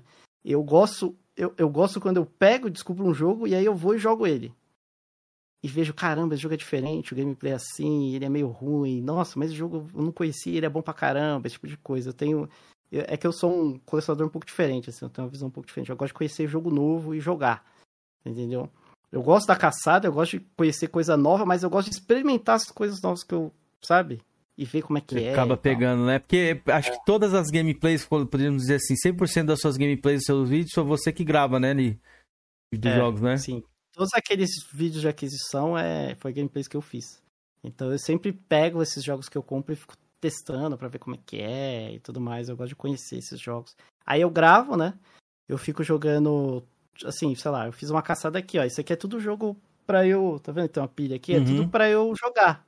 Pra fazer um vídeo de aquisição. Aí eu pego, fico jogando uma horinha, uma hora e meia, às vezes menos, se for um jogo mais indie, né? Que não tem muito conteúdo. Aí eu chego numa conclusão, depois falo o que, que eu acho. Se eu gosto muito do jogo, aí depois eu pego ele pra zerar, né? Mais tarde, e é isso. Pode crer. Ô, Keizeira, tem uma pergunta aqui do chat, até do nosso amigo Neil Heide, que faz todo sentido aí com o assunto que tá no momento. Opa. E a pergunta é o seguinte: pergunta pro convidado Felipete, que a galera diz que assina que todo colecionador, seja de games atuais e principalmente retro games, que os caras são taxados de acumuladores e também de não jogar nada. O que você acha sobre isso aí? Ah, isso aí é uma coisa que, putz, todo colecionador ouve direto, né? Então vamos começar pelo acumulador. Acumulador, eu acho que foi uma desinformação que talvez alguns influenciadores aí do meio gamer passaram, né? Que eles chamam o colecionador de acumulador. Mas acumulador é diferente, né? Acumulador, provavelmente vocês já viram aquele tem uma um série, né? lá da Discovery, que é isso. acumuladores compulsivos. Não sei se vocês já viram isso aí. Já vi, sim. É, uma série. Isso é um acumulador. Acumulador com organizadas, então ele organiza. Então, sei lá, tem jogo no chão, tem jogo na banheira, tem jogo na cozinha, tem jogo na sala. O cara não consegue andar dentro da casa é. dele, né? É, Esses o cara não consegue, o negócio saiu do controle. Então ele comprou tanto jogo que não, não tem onde enfiar. Então ele começa a enfiar em vários lugares aleatórios esses jogos, né? A coleção sai do controle, aí o cara ele sai do controle financeiramente, que ele gasta mais do que ele tem também nos jogos dele, não organiza e a coleção não tem um propósito específico. Então ele compra por comprar. Entendeu? Ele, por exemplo, o cara que é, tem esse transtorno, ele compra, ele, por exemplo, pega bituca de cigarro e guarda. Você entendeu? ele pega guardanapo e guarda. Ele pega caixa de negócio de restaurante, guarda. Você entendeu? Então, o, o cara que tem o transtorno da acumulação, ele tem um problema é, psicológico, né? Assim. É. Ele tem um problema muito sério, né, da cabeça. Agora, o colecionador, ele, ele tem uma diferença gigantesca. Primeiro que ele compra e organiza os itens. Ele compra com objetivo, né? Então, por exemplo, tem um cara que compra o full set, ele cataloga os seus jogos. Eu sei exatamente todos os jogos que eu tenho aqui. Eu tenho 2.505 jogos. Jogou todos? Conseguiu jogar todos? É. Já experimentaram todos? Ainda não. Cara, né? eu joguei 98% dos meus jogos. Jogar. Eu não zerei, né? Porque, putz, imagina se eu fosse zerar dois mil e poucos jogos, eu acho que nem eu ia ter que ter umas três vidas, né? Pra, pra zerar todos esses jogos. Mas, assim, jogar todos eu já joguei. Eu já coloquei. Todos não, os 98%, porque tem um ou outro que, tipo, eu tenho selado, né? Uhum. Então eu não joguei. Que eu não abri. Mas, assim, 98% eu, eu coloquei e tá lá no meu canal, né? Se a pessoa quiser ver todos os jogos que eu joguei, é só ir lá nos vídeos de aquisição, tem um monte. Tem quase todos os jogos da minha coleção, eu mostrei gameplay de eu jogando no meu canal. Assim, mas mesmo se o cara não jogasse, não quer dizer que ele é um acumulador. Você entendeu? Ele, desde que ele organize, que ele tem um, tem um sentido na coleção dele, uma proposta, desde que ele não saia do controle da físico, né? Da, da, da prateleira dele, da casa dele, de onde ficam as coisas, desde que ele não atrapalhe outras pessoas, desde que ele consiga se desfazer, que é outro problema do acumulador, é que ele não consegue vender as coisas dele, né? Então Isso o é cara, é ele guarda a bituca de cigarro e ele não consegue se livrar da parada. Você é uma entendeu? doença, eu acho que, que já... É extremamente importante. Então é uma doença. A acumulação é uma doença. Grave. Quem já viu o programa sabe. Já, já viu os caras, eles choram as, uh, chega uma psicóloga lá, você conseguiria se livrar dessa bituca de cigarro? O cara chora. O cara não quer se desfazer do negócio. É uma bituca. pior, pior é. que é verdade. Já assistiu esse programa aí, Kizer? Já, é já assisti, pô. É bizarro, velho. As casas das pessoas é. tem até o teto de coisa. O cara é, escala é assim, ó. É, Tem um colecionador que ele é acumulador. é um bom exemplo para quem, pra quem quer saber a diferença do, do colecionador acumulador, que é o cara que chama Fujita. É um cara que coleciona Nintendo. Você escrever Fujita, F-U-J-I-T-A. Escreve no, no YouTube e vai aparecer a coleção dele. Que é uma coleção Vê de se eu coloco aqui pra galera ver aqui. O, o cara não consegue nem andar direito, assim, mano. É jogo no chão, jogo na banheira dele, tem jogo na banheira do cara. Jogo na cozinha, assim, tem a cozinha com, com, a, com fogão. E, tipo, tem uma porrada de jogo, assim, do lado do, do fogão, tá ligado? Na cozinha. Isso é um acumulador. Porque já saiu do controle, né? Quando sai do controle, aí o cara é um acumulador, entendeu? É, é, existe uma diferença muito grande, assim. O, o colecionador é um cara que tem os jogos de uma forma organizada e tal, e ele tem um propósito, né? O acumulador não tem. Não tem esse Vou tipo colocar de na coisa. tela pra galera dar uma olhada aí. Salve, Felipete, tamo junto. O F. Steven, que tá aí no chat, mano. Falou que te acompanha bastante, Sold. Ele mora aí no, na Califórnia, aí também, nos Estados Unidos. Acompanha Opa, bastante seus vídeos. Obrigadão aí. Ele que às vezes pergunta algumas coisas, ele é um, o Wellington Crates também que mora aí, eles passam algumas coisas aqui de como é que tá nesse cenário. Antes a gente sair da coleção, do quadro colecionismo aqui, pra gente. Pra, pra galera que tem curiosidade também de saber dos consoles, a gente já falou em off aqui, mas seria bacana a gente abordar. Quinzeira, É, tu tá com duas câmeras? Só pra tirar meu bagulho aí. Não, É porque parece que tá ao contrário, né? Quando tu muda assim. isso, eu pro dei, bagulho. programei, eu Ah, programei pra ah, fazer é. isso. Pô, pensei, caralho, o Kenzeira botou duas câmeras, tá com o Drake lá. Já pensou? Não, não tô ainda rico aí um dia, quem sabe, né, rapaziada? Deixa eu liberar aqui a câmera, a, a tela pra vocês enxergarem o que a gente tá. A gente vai comentar outras coisas aqui, mas pra vocês verem quem é esse cara aqui, eu já vi, passou em vários programas de televisão já, esse cara do, do Nintendinho. Passou, passou. Ó, ô, ô Sold, eu queria que você falasse um pouco mais da coleção aí, a respeito de, da principal diferença que você enxerga dos americanos pro, pros brasileiros. Como é que é colecionar videogames aí nos Estados Unidos? Cara, a diferença entre americano e brasileiro. Isso, de, cole... de colecionismo aí, é. O americano ele coleciona mais jogos e o brasileiro coleciona mais consoles. Tem Uhum. essa diferença grande que eu percebo. É, por que acontece isso? Porque, assim, eu tenho umas teorias, né? Primeiro que colecionar jogos é muito caro. Caralho, caralho, Então, o brasileiro- cara, mano. É, lá, a mulher não prefere- consegue nem, não consegue nem se mexer. O brasileiro ele prefere colecionar um console e aí compra Everdrive, né? O cara que coleciona retrô, ele compra o Super Nintendo com Everdrive, o Mega Drive Everdrive e tal. E tipo, ou ele desbloqueia os jogos, né? Então a gente vê muita coleção de console no brasileiro. E o americano, como ele tem mais dinheiro, ele e ele já tem um apego maior por jogos originais, porque ele cresceu jogando jogos originais, ele acaba colecionando, o foco da coleção deles é mais jogo, né? Então, normalmente você pega uma coleção no brasileiro e do americano, você vai ver que o foco da coleção do brasileiro é aquele nicho cheio de console, você já reparou? E o do, do brasileiro é, um, é a prateleira lotada de jogo, tá ligado? Normalmente acho que essa é a principal diferença, assim, que você vê entre um americano e um brasileiro. Preço a gente pode nem, nem falar. A galera já tá meio que sabendo de tudo. É Uhum. mais, mais fácil eles conseguirem aqui adquirir. O Sold até falou a respeito disso já. É... Sold, as últimas perguntas que eu tenho aqui de, de, de colecionismo pra você. É... O item mais raro da sua coleção você já falou, né? Que é o Fire Emblem. Talvez. É. E o item que você nunca É venderia. o mais caro, é o mais caro, é o mais caro. É o mais Não é caro, mais não o raro. mais raro? Tem essa Não é o diferença? raro. Qual que é o mais raro, então? Tem. Putz, o mais raro. Mais raro. Talvez é um jogo do Mega Drive que chama Vapor Trail. É um jogo de shoot'em up, um jogo de navinha. Hum. Ele não é muito caro, é de- ele é caro. Ele custa 219 dólares, né? Uhum. Mas acho que ele tá ali entre os mais raros. Eu não tenho um jogo muito, muito raro, porque eu, não tenho essa pegada. Eu gosto de, de comprar jogo bom, tá ligado? É, e tem muito jogo que é raro, que a boa parte dos jogos raros são, são ruins, tá ligado? Tem, tem muito jogo raro que é bem ruim, entendeu? Então, tipo, eu não vou ter aquele jogo ultra raro que não é bom, muita gente compra. Tipo, África, que a gente tava falando do Play Uhum. 3. É um jogo péssimo, entendeu? E ele é raro. E aí a galera compra mais pela raridade, assim, eu não gosto de fazer esse tipo de coisa. Eu, não- eu não consigo comprar um jogo só porque ele é raro, entendeu? Então eu não tenho nenhum jogo ultra raro, ultra raro mesmo, assim, tipo. Boa. E o item que você nunca venderia? Por que, que você não venderia esse item, se, se tiver algum desses?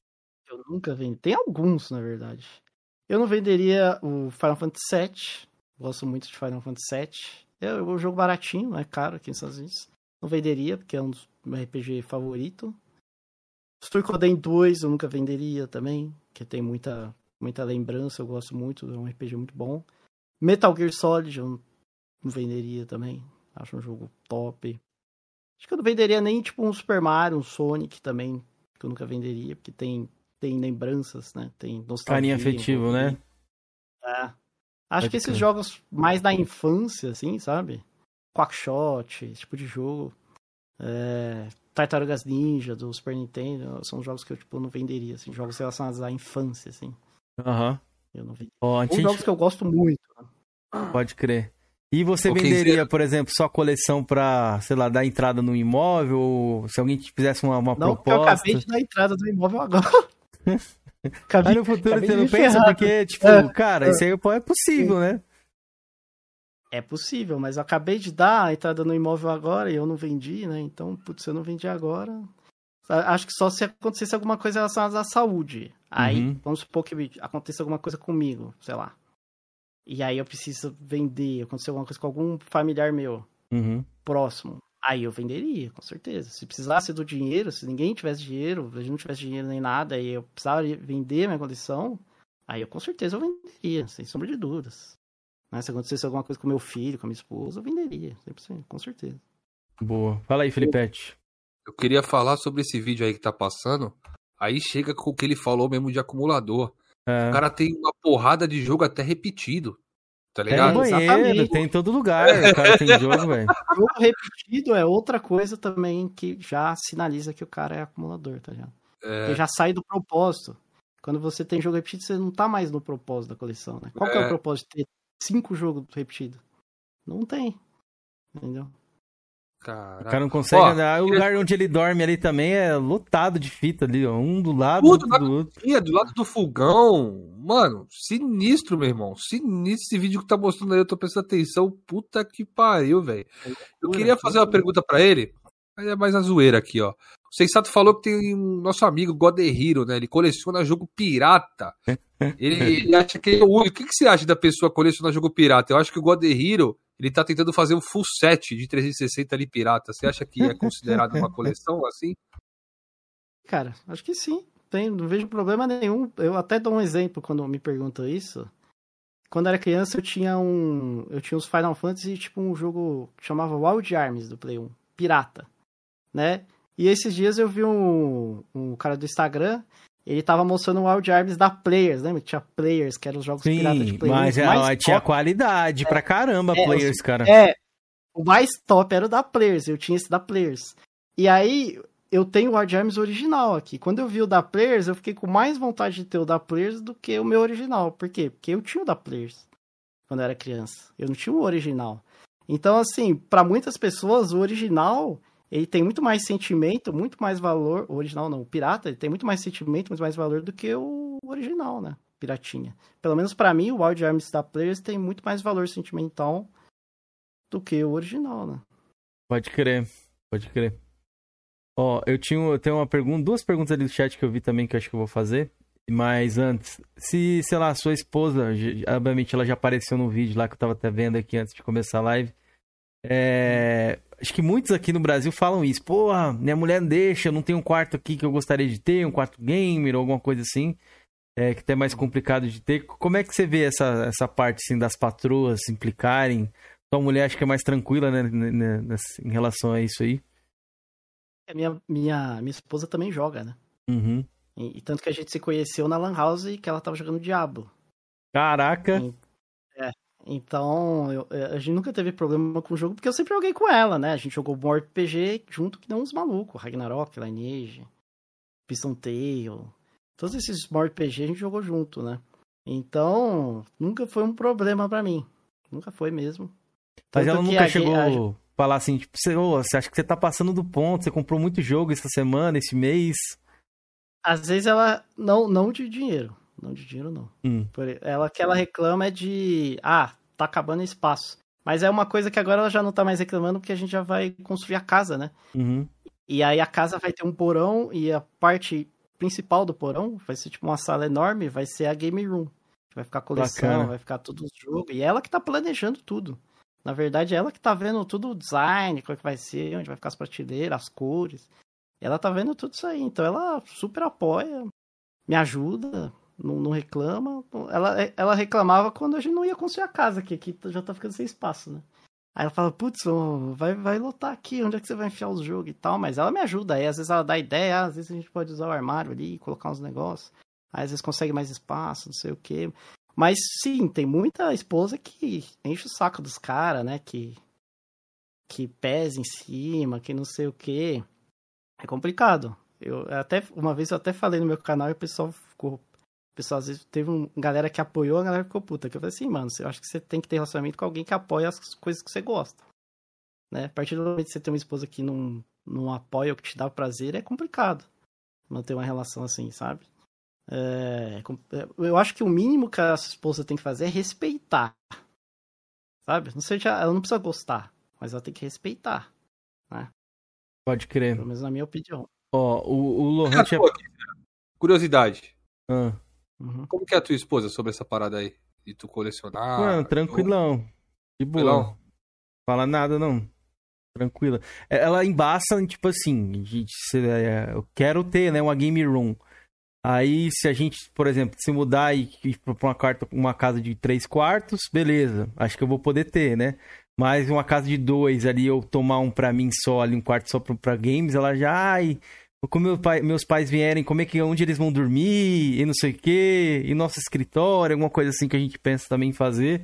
Então, é mais por conta, acho que, de espaço, que nem ele falou ali. Mas em questão de comprar jogo, essas coisas, não, não reclama, não. Aqui na minha também, é, é três quartos o meu filho, aí um é o nosso e aqui é o escritório. Uhum. Aí vem os parentes, mano. Os parentes dela, mano, dorme no chão. A gente já coloca um colchão lá, mano. Foda-se, velho. Você vai, Mas você isso vai como é que fazer falei um isso quarto também, só é. para. Ah, ela quer isso aí, ela. É. A- Até minha esposa tava querendo fazer na casa nova um quarto só pros parentes. Eu falei, tá, mas você vai fazer um quarto pra um negócio que vai acontecer uma vez por ano. Pois é. Não faz sentido.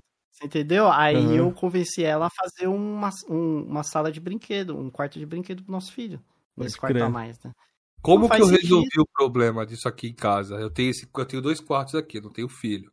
Mas esse meu quarto aqui é só pra games e tal. Como que eu resolvi isso aqui? Eu falei, amor, vamos botar o sofá-cama lá no meu game room. Se alguém vir aqui, abre o sofá-cama e, e dorme, tá Uhum. ligado? Aí eu botei, eu tenho o sofá-cama aqui.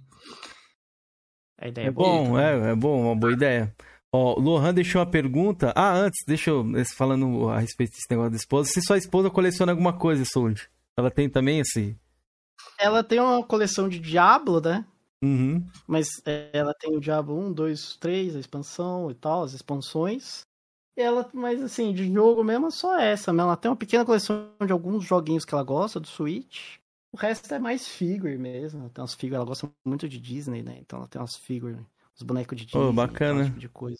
Aqui Mas acho a coleção de games só de Diablo mesmo, cara. aqui as mulheres colecionam mais maquiagem, eu vejo assim, né? A mulher gosta. Nossa, as mulheres adoram roupas, maquiagem. Se elas pudessem escolher, acho que seriam essas daí. Tem um closet, né? O sonho das mulheres. Do, do homem é, não, eu quero ter um quarto ali que eu possa ter minhas, minhas coisas, meu cantinho. Da mulher é um closet, cheio de roupa, cheio de, sei lá, de maquiagem. A mulher ela tem esse fetiche aí. Ó, o, um amigo nosso aqui, o Lohan, co- comentou aqui, ó.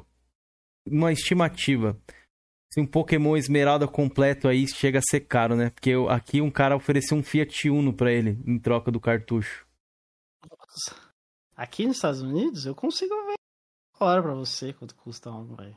É. Quer ver? Pokémon Emerald, né? Pokémon Emerald, vamos lá. Pera aí. Escrevi errado aqui. Ó, depois eu vou fazer a do Demar, a do Andras e a do F. Steven e da mais alguém do chat. Deixa eu ver aqui mais.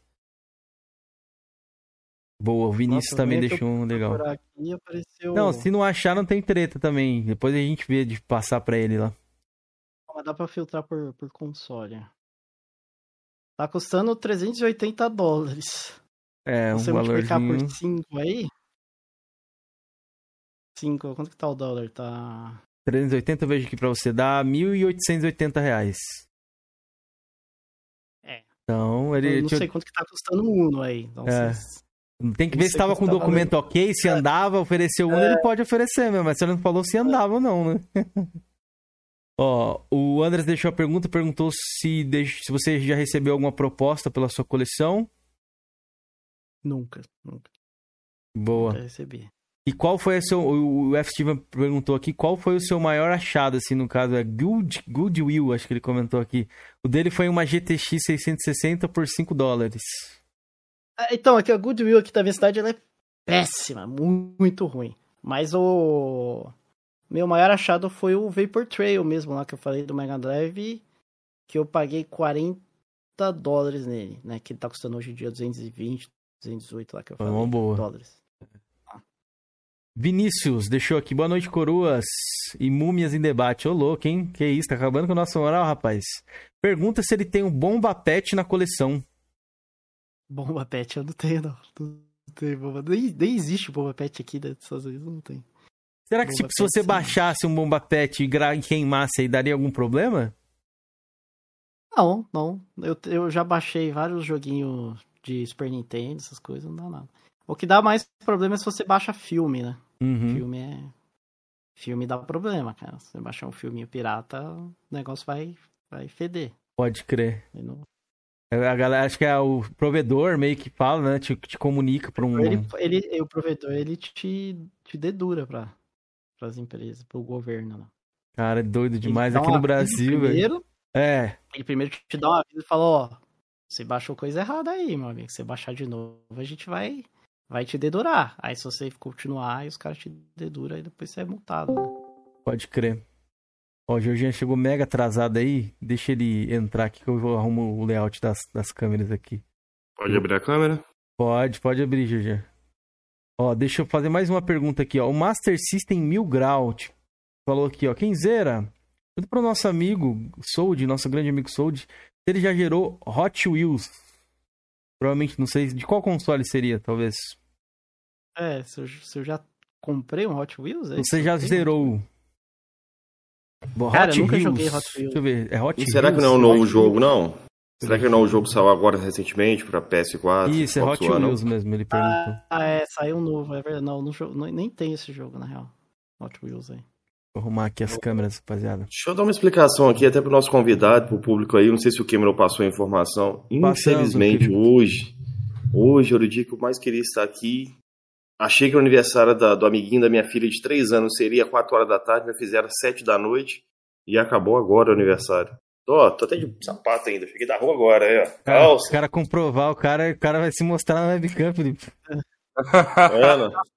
Ah, aqui, ó. Todo dia azul, Jorge? Levanta aí, mostra o look. Mostra o look do Pera aí, não aniversário. mostra ainda não, pera aí, não mostra ainda não, que eu tô arrumando aqui a câmera. Pera aí, deixa eu tirar minha câmera Ah, da frente. Pera aí. Peraí, cara.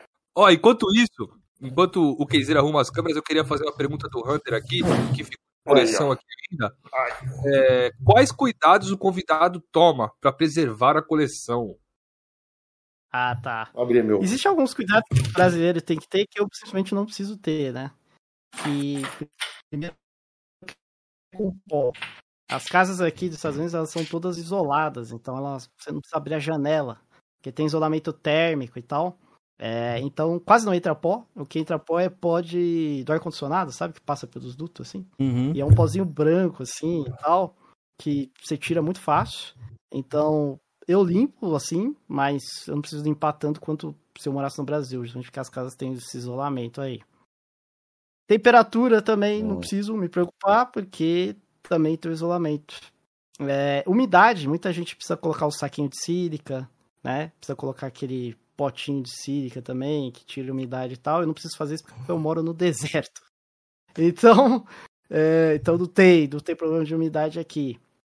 Sol, sol é um negócio que eu tenho que ter. Normalmente eu deixo a janela fechada daqui, né? Porque às vezes o sol ele pode desbota, né? Desbota eu- isso, é. Então, maioria das vezes, eu- só quando eu gravo aqui, eu tô falando aqui com vocês e tal, aí eu deixo aberto pra entrar a liberação, assim, né? Pode crer. Mas, E é, aquela parada de, tipo, não jogar um jogo por muito tempo, ele ficar meio que parado ali, pode dar problema, um jogo, um console. Cara, é, o console, o ideal é você ficar rodando ele de tempo em tempo, mas Putz, mano. eu também- Talvez cartucho, né, Soji? Cartucho talvez Cartucho. precise rodar de tempo em tempo, como tem componente, né, eletrônico, né? Eu acho que CD, se eu não estiver enganado, disco, DVD, Blu-ray e tal, acho que a validade é de mais de 100 anos, né? Ou indeterminado, dependendo da conservação. Então, desde que a por fábrica ele tenha sido bem feito, né? Porque tem, por exemplo, o GameCube que tem aquele problema na colagem, que são várias camadas, e os caras fizeram mal feito, aí começa a Eu não descolar sabia. a parte de Não sabia dessa informação, não. GameCube tem muito esse problema. Cabe uma, cabe uma um- pergunta a respeito disso. Aqui no Brasil, Souja, eu não sei se você, quando morou no Brasil, já tinha lançado a, a nova geração Xbox One e PS4. Aqui no Brasil, os discos de Xbox One, principalmente as primeiras tiragens, Titanfall, os primeiros jogos que saíram ali, Dead Rising 3, tiveram o, o, o disco queimava. Né, Nos Estados Unidos, aí onde você mora, teve esses relatos com jogos de Xbox One ou será que foi aqui só no Brasil? Isso aconteceu nas tiragens brasileiras, que os caras fizeram mal feito. O, o jogo lá na fábrica, eles, eles não colaram, não usaram uma cola de qualidade, algo decente, e aí a camada solta, né? Aquela camada, tanto que o cara arranca. Eu já vi até um colecionador, ele simplesmente arrancou a camada O externa. Felipe tem um Titanfall, né, Felipe? Esse problema tá aí ainda, Felipe. Tenho. O Felipe vai te mostrar. Cara, Deixa eu ver se eu são acho. cerca de quase 100 jogos de. Xbox One aqui. a camada ali externa, ela simplesmente escola, assim, e aí vai pro tenho- saco, acabou. Eu tenho quase 100, 100 jogos de Xbox One. Nenhum jogo meu deu problema. Não sei se eu fui Ai. sorteado ou porque eu não uso mesmo. Vai ser também, né? Olha lá, sou- nas bordas. Tinha ali, né? Tá, É. tá preta, né? É. Um amigo meu comprou um jogo, acho que foi da Microsoft, não lembro se foi o Sunset Overdrive e tal, deu esse problema. A Microsoft liberou o código digital para ele fazer o download do jogo. Simples assim, Ah, bacana. entendeu? Aqui no Brasil foi esse que ele resolveu. brasileiros, esses jogos brasileiros do começo. Então, Sabe o que é curioso, Soji? Eu tenho um Final Fantasy XV aqui que eu acho que ele foi pensado na Europa. Porque ele tem vários idiomas, se não estiver enganado, ele foi pensado na Europa. Uma curiosidade: todas as versões de jogos brasileiros de Manaus, eles não têm um, um acabamento de borracha nas quinas. Esse jogo europeu do Final Fantasy XV, ele tem um acabamento de borracha, algo que eu vi nos jogos de Wii U. Você já reparou isso? Os jogos de Wii U tem tipo um acabamento nas quinas de borracha? Borrachado? Ele tem, um, ele tem uma quina diferente, né? É, já Eu reparou? Ah, ele tem uma quininha diferente ali no. Parece uma borracha. Eu já não tem muito tempo que eu não vejo. A versão do Final Fantasy XV é o único que eu vi que tem essa também, a mesma quina diferenciada. Eu não sei se é porque é europeu ou se é um padrão de qualidade americano, de exterior. Cara, Achei tava bem eu curioso tenho isso. contato com mídia europeia, né? Mas é- é- eu, eu sei que a do, Wii, a do Wii realmente tem uma quina ali diferente, que eu não sei o que, que tem ali, que é mais grossa, parece. Talvez seja para absorver, né, uma possível queda. Eu não sei, eu sei que o, o- é que não é, não é. É uma mídia diferente, é uma mídia proprietária aquilo ali. O do Wii. Eu jurava que era um, Pode um. Blu-ray capado. é muito parecido com o Blu-ray. É assim, é uma cópia do Blu-ray, é uma proprietária. A, a Nintendo fez uma parceria, acho que foi com a Panasonic, não, não lembro. Hum, E aí eles fizeram essa mídia aí que é, é igual o Blu-ray, mas não é o Bluray, entendeu? É muito parecido. deve ter quase a mesma capacidade de um Blu-ray, mas não é o Blu-ray, né? Tipo o DVD do, É. do Wii lá, né? É Que é pra o. Ah, é pra não pagar copyright. né? Royals, é. Ó, o. Flip- o Flipper 80 deixou aqui, ó, um cara que muito gente boa, faz uma coleção bacana também. Tem um canal dele lá, Flipper 80, rapaziada. Já vi aqui no Coroas também, ele deixou aqui, ó. Boa noite, galera. Muito legal ver o Sold aqui ao vivo com vocês. Se der, pergunta pra ele se, se ele indica alguma loja pequena nos Estados Unidos que despacha pro Brasil. Abração. Tem alguma aí que você consegue conhecer? Cara. Olha, recomendar? a maioria das lojas que despacham no Brasil tem uns preços mais elevados do que você comprar aqui, sabe? Tipo, Uhum. porque como os caras já exportam, eles falam, beleza, a gente tá exportando, a gente vai cobrar um pouco a mais. Então, assim, existem lojas que tem um preço ok, eu não compraria pra mim morando aqui, entendeu? Uhum. Mas acho que pro cara do Brasil talvez compense, que é a Starland, que é E, Star de estrela em inglês e Land de terra em inglês. É, que é uma loja boa, tem até que tem uns preços ok, né? Tem muita loja que o pessoal compra bastante, que essa aí fica na Ásia, que é a Play Ásia. Muito boa também.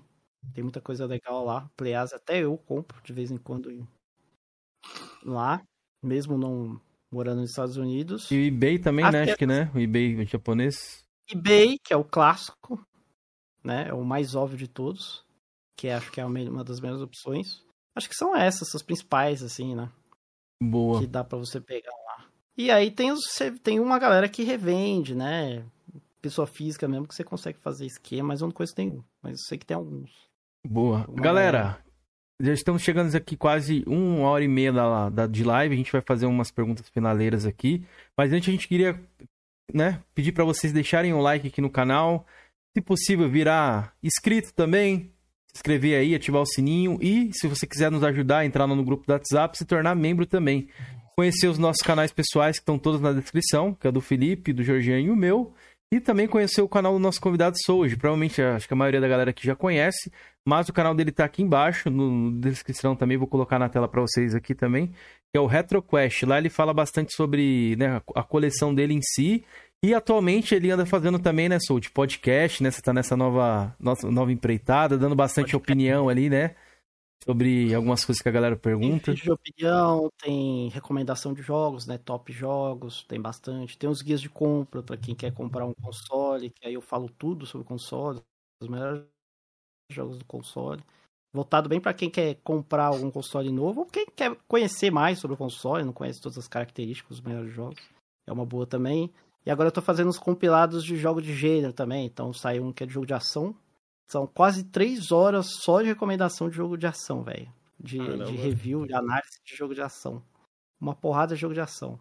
E vai sair o jogo de RPG e plataforma em breve também. Vai sair um guia, é o guia definitivo pra quem, tipo, tá interessado em conhecer os principais jogos, assim, de um gênero. Boa. Galera, o canal tá aqui, ó. Deixei um pouquinho na tela, as câmeras estão fora de layout aqui, porque a gente não conseguiu arrumar a segunda tela. Então dá pra vocês saberem, ele fez vídeo ali de opinião, ele fez um vídeo, inclusive, um corte, né, que teve, que eu acho que o Velberan reagiu, que a gente até falou off live aqui, que a galera tava perguntando bastante no chat ali no início, a respeito que ele tinha comentado com o Madruga... Madrugão, acho que era Madruga ou Madrugão? Gamers. É. Gamer. o Madruga lá, sobre né, o Velberan, o conteúdo, né, que a galera gostava mais quando ele morava no Japão. O que, que você acha disso aí, hoje? Como é que você tá vendo essa, essa nova empreitada sobre opinião aí que tá acontecendo no seu podcast? Opinião. É um negócio diferente. Eu sempre dei opinião. Faz um tempo que eu tô dando opinião no meu canal, É, mas é que não, é, foi uma opinião que é relacionada ao mundo dos games que não envolvia outras pessoas, né? Uhum. Então, a partir do momento que envolve outras pessoas, às vezes pode gerar um barulho a mais, né? Às vezes. Ô, Soji, eu vi você fazendo uma opinião a respeito daquela atitude do BRKS Edu, né?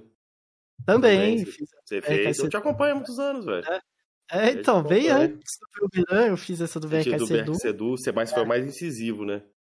Nessa você já foi. bem mais crítico. O É. Velberan, eu, eu dei uma opinião que. Pessoa que acompanhava o canal dele religiosamente. que- Porque eu acompanhava todo dia, eu Também assistia o acompanhava. dele. E acho que era uma opinião que não era só eu que compartilhava. Várias pessoas que acompanhavam o Velberan compartilham da mesma opinião, né? Que é a opinião que eu dei. E o Velberan viu. E ele se levou na boa no vídeo dele.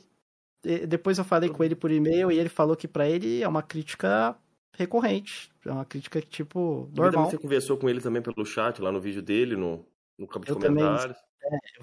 E aí, Respondi será que rola no futuro Velberan lá no seu podcast? Ah, então, eu, eu mandei um e-mail pra ele, convidei ele, ele falou que tá muito ocupado, que não. Ficou aquele famoso vamos marcar, tá ligado? Ah, Acontece, a gente acontece é é, bastante, acredito. Então acho que se vamos marcar não vai acontecer, não. Ó, faz cara. um corte aí. Ô, Velberan, sem estrelismo, pô. Eu e o Soul te acompanha há anos, irmão. Soul é um moleque bom. É, eu sou fazer- fã também do o cara lá, pô.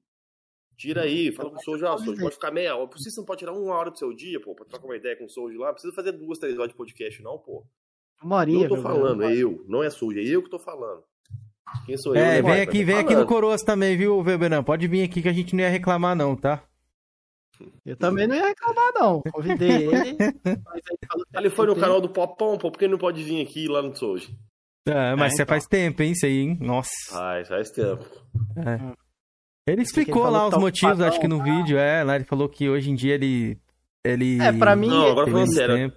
por e-mail, pra mim ele falou que, putz, ah, eu tô fazendo muita live. E aí ele falou que tinha dois lives só naquele dia e que, tipo, tá sem tempo.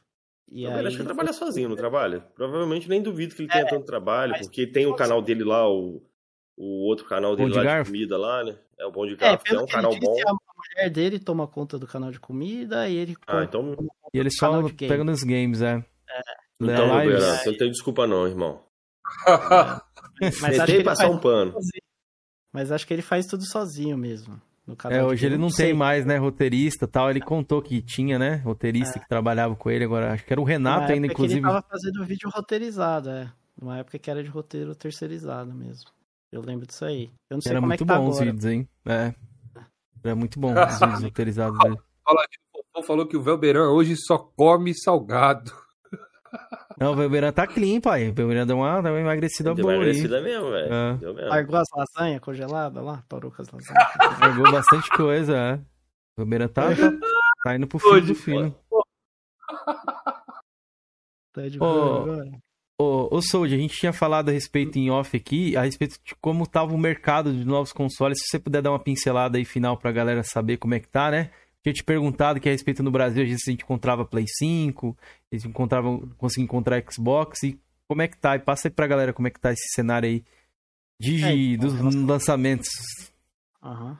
Play 5 Xbox é Xbox Series X é impossível achar. Não acho. Quando entra nos sites americanos aqui, esgota em questão de segundos. Você nem vê direito entrando em estoque, na verdade, porque os bots compram tudo. Os bots dos scalper lá, que é os revendedor, né? Então você nem vê aparecer. Loja física de varejo, Walmart, GameStop, essas lojas grandes, nunca nem vi, nem sinal de um, Play 5, de um Series X. Eu só vi. Você mora em qual de- região, Soul? Só pra deixar a galera. eu moro em Idaho. É em cima de Utah, Beleza. ali. Um estado que não tem nada, só tem batata aqui, uns, uns fazendas. não tem nada aqui. Tem, Yellow, tem, o, tem o parque de Yellowstone lá do Zé Colmeia, que acho que é a coisa mais Ah. famosa. Legal. E, e aí acho que não é nem aqui, na verdade, acho que é em Wyoming, né? É- mas pega um pouco daqui também. É, então, não vê, eu só vi em loja de penhor, tava 700 conto, 700 dólares, sendo que o preço é 500, né? Dos dois. É, então, putz, é impossível. Realmente aqui o que vem, é que nem o pessoal até, assim, eu até falo, mano, nem tem guerra de console, porque na verdade quem vende mais é quem produz mais. Então, não tem nem como você falar quem tá ganhando a guerra do console agora. Não dá Mas aí nos Estados Unidos tem Claymore, Flame? Ô, Soul, nem sei se rolou esse assunto aqui. Não, Ou não é rolou. lá. tem o quê? Claymore, aí Console tem War, aí é. no- Console É. Wars, a galera É. fica discutindo. Tá, nos fóruns tem. Tem, sempre tem, assim, né? Twitter, essas coisas, Facebook, nem tanto, né? Grupo de Flame War aí, Ah, dependendo americano. do grupo tem, dependendo do grupo tem É. sim. Agora, Eu- em presencial, deu aqui numa loja. YouTube, assim, tem canais de YouTube aí que guerreiam com outros, que aqui no Brasil tem isso, né? Você sabe, né? Cara, Deve É, ter, tem, tem, mas tem, sim. tem nada, sim. nada tão polêmico assim, sabe? De dar muita treta. Assim, Ah, sabe? aqui já foi até pra área jurídica já. Teve com processo É, e então. escambau. Aqui acho que não tem nesse nível que vai tão extremo, assim. O pessoal É. aqui, eles. Eu acho que eles são mais comportados, assim, quando em relação a É outra cultura, né, velho? É, eles não se envolvem tanto em ou- ou ofensa pessoal, esse tipo de coisa, sabe? O pessoal é mais. Eles ficam mais nos argumentos mesmo, não é, não vai pro pessoal, sabe? As coisas, assim, sabe? Ó, eu Tem. tava, tava repaginando aqui o canal do Sold. Um, um, um vídeo que pra mim que é indispensável é quando ele faz os jogos que vão ficar caros no futuro. Já me ajudou bastante, viu, Sold? Já peguei bastante dica com você, fiz uma listinha Também. dos seus vídeos ali Também. e fala, pô, esse aqui o Sold falou que vai ficar mais caro, vou, vou pegar. Nossa, teve uns jogos ali que eu falei que ficou caro mesmo, né? Os É. Pop Chains. Ah, Sim, vários, essa 360. vários que você falou. Principalmente os RPGs, que eu não manjo nada de RPG, são tipo um fracasso, assim. Tem um jogo, Souji, que você acho que falou, mas falou da versão de PS3 e eu peguei a versão de 360, do mesmo criador do, do Suda lá. Eu esqueci o nome dele agora, Killer's Dead, né? Killer's Dead? Isso. Foi esse? Eu falei do. Killer's Esse, Dead. o Lollipop Pensão, No More Eu peguei os Hero, dois pra 360, no caso. o- É, acho Meu- que são e, esses. meu, e meu Killer's Dead está lacrado de fábrica. Eu não Ih, vou abrir, vou comprar a versão digital na retro do Xbox para não abrir ele. Eu vou deixar aqui, sim. irmão. Outro jogo hein? que eu acho que possa valorizar no futuro, que eu creio, eu acho que não, aí nos Estados Unidos nem tanto, né? Jogos de corrida valorizam depois de alguns anos. Difícil, muito difícil. Forza Motorsport 2, eu tenho duas versões, eu tenho uma versão aberta e uma versão lacrada. Forza vai ser muito difícil. Esses jogos Difícil. venderam muito. Uhum. Aqui, Jogo que vem. engraçado, sou. Eu até falei com o Cameron, não sei se rolou esse assunto, vou ter que ficar repetindo que eu cheguei no final. Aqui no Brasil, a maioria das vezes que eu já fui colecionador, já tive mais de 400 jogos. Eu dei um Uhum. tempo pra cá, do final do ano pra cá eu desfiz minha coleção. Jogos de Xbox 360 são mais caros e mais difíceis de achar no Brasil do que jogos de PS3. E aí é o contrário, né? Acho É que o o de- contrário. do Xbox 360 é mais acessível e o de PS3 é mais, mais escasso, né? Algumas São versões. tão fáceis de achar quanto os Play 3, é bem parelho em questão de facilidade de, de achar, só que eles são mais baratos, porque não tem tanta procura. Então eles são, são mais baratinhos. Igual assim, um, um jogo que eu sempre quis muito pegar, o jogo do Simpsons, Simpsons The Game. Eu sempre quis Aham. pegar a versão de, de, de PS3 ou 360. Pô, a versão de PS3 eu achava por aqui no Brasil 130, 140 reais. Versão de 360, 250, 300. Eu acho que deve ter a casa da conquista, né? Porque a galera gosta de registrar aqui no Brasil. Acho que o pessoal preferia mais a versão de 360. Porque Pois é, tem- Não Marcelo. tem explicação, velho. Não tem explicação. É. Outro jogo que eu, eu sou muito doido pra pegar. Eu só acho a versão de PS3 a 80, 70. E quando eu vi uma vez a versão de 360, eu batia quase 300. É o Sega Rally. É um jogo que eu queria muito jogar a versão de 360 e não acho no preço acessível. E aqui Aí- normalmente o, o jogo é, é bem difícil um jogo 360 ser mais caro que o do Play 3. Tem alguns interessante, casos né? acontece, mas é raro, é raro. Se você pega um El Shaddai, por exemplo, o El Shaddai do Play 3 é bem mais caro. Não sei qual que é esse jogo aí. 360, entendeu? Esse jogo teve, Nossa, teve até uma versão pra Kinect, não teve? Cell Shaddai, se não tiver enganado. Não, El Shaddai é um jogo de ação. Ah, não, não, esquece. Tô confundindo com outro. Eu sei É qual um que você tá falando. ação, É. Pô, tá Bem falando. mais desconhecido, assim, mais desconhecidão, assim. Até um jogo que eu falei que ia ficar caro. Aí saiu uma versão do PC até, que então, não sei se vai. Quem, mano? Desculpa te comprar, cortar. Só vou fazer essa pergunta pro Soldier. Eu sempre Faz faço aí, uma pergunta pra quem tá de fora. Siren, Blood of Curse, você tem esse jogo na sua coleção? Não tenho, não tenho. Eu tinha, vendi por Até porque o 400 Blood of aqui. Curse, eu acho que ele não. Ele. Não, não nos Estados Unidos, acho que ele só é digital. É, esse saiu na Europa e Japão. É. E eu Uhum. tinha a versão europeia. Vendi por 400 pau. Esse é Peguei difícil. por E eu acho que 80 você vai se reais, arrepender, viu? Ah, Eu não já te falei não, velho, já isso. foi. Não, não, bolso, então daqui uns, daqui uns três anos você não veja os jogos que você vendeu. Não, não veja. Porque já aconteceu comigo, eu já sei que eu já perdi algumas pepitinhas aí. Então hoje em dia eu tento segurar o máximo que eu posso ali pra. Cara, eu já vi, eu já vi aqui no Brasil o cara vender por 1.200 reais um Spyro do PS3. Eu nem sabia Raríssimo, que tinha Spyro pra raríssimo. PS3, mídia física. Ele é, ele é. Ele é. Ele é o famoso que a gente chama, não é bem. Ele é raro. Ele é um incomum. Quase raro, assim, sabe? O, Ra o também é incomum? Aquele jogo de chuva. Rain, The Rain. Rain, Rain, esse, né? aí, É. esse sim, mas depende da versão. Por exemplo, a, a japonesa é a mais comum. Muito fácil de encontrar. E, é- mas tem uma versão que é asiática. E, é- e a diferença dessa versão é que ela tá em inglês. Aí ela custa uma paulada, é raríssima, raríssima. raríssima. Cara, no Um dos dia que raros. eu peguei esse Siren, eu conheci o cara, eu vi o cara fazendo um anúncio no Mercado Livre. Ele tava vendendo por 120. Só que o cara burlou o Mercado Livre, que ele deixou o contato dele. Peguei no WhatsApp, fui conversando com o cara, ele viu que eu era colecionador. O cara fez por 80 pra mim o Siren. Aí ele falou comigo: Ah, eu tenho um jogo aqui bem raro. Talvez você conheça hoje. É um NPA de PS3 que acho que teve erro de impressão. Que eles botaram é- na loja e depois recolheram. Não é o Não NBA se for- Elite 11. Ah, acho- não, acho que é o Lives Esse Acho aí que é é- estupidamente caro. Esse aí é ultra, acho que era esse mesmo que ele me falou. Eu sei que não sei se era 2007, 2008, eu não, eu não lembro a data. Eu só sei que ele O- o lançou, ele me explicou. E depois eles, eles foram recolhidos. Só que acho que um- umas 50 unidades ficaram no mercado. É, então, esse é o, acho que é o jogo mais raro de, de Play Entendeu? 3. Ele só comentou, mas ele falou comigo. Ele falou assim: Ah, eu tenho uma Não, coleção não aqui, deve ser. Sabe quanto custa esse jogo? uns 10 mil reais. 8 mil dólares. Ah, então deve ser esse não. Possível. Ah, já pensou? Tava- Já- o Jorginho tá mentindo pra si mesmo nesse momento. Porra, não, deixei passar por 8 Deus, mil dólares. 8 mil. Não, ele não me ofereceu pra 540 venda. dólares. Ele viu que eu era colecionador, ele viu Hum. minha empolgação quando eu vi o Siren e falou: Não, eu tenho duas cópias desse Siren. Aí Ele me vendeu mais barato. Já tem uns Salve, quatro anos Matheus. atrás. Salve, João Vitor. quatro anos atrás, quando eu peguei esse Siren na época. Aí ele falou que tinha. Ele falou também, ele falou também sobre o jogo África, né? Que também é bem raro, né? Hum. É, Se África é da Índia, não é esse jogo? O África, não, o África ele tem a versão mais comum que é a japonesa. Ela não é tão cara. A versão cara é a americana. Aí sim ela custa caro e é rara. Essa aí. Ah, ele foi falando vê- jogos lá. Ele foi falando nos jogos que ele tinha lá. Esse NBA conhecido Elite ele- 11, eu não, eu não lembro direito da história do jogo, mas ele meio que não foi lançado, entendeu? Ele meio que foi cancelado e tal. Eu acho que ele chegou a chegar nas lojas, aí só que É, eles recolheram aí- antes de um jogo ser vendido oficialmente. Só que É, algumas cópias aí- se perderam, né? Algumas cópias Extraviadas. super- Faço sim, o Demar, manda aí. Pra ele, esse tipo de coisa. Aconteceu também com o jogo do Play 1.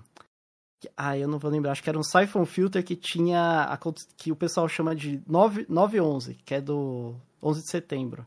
Porque tinha um prédio pegando fogo atrás na capa. Aí os Nossa. caras. Isso aconteceu, o atentado. Aí os caras tirou tudo do mercado, assim. Aí teve uns lojistas que pegou pra eles, assim. E aí ficou no mercado, entendeu?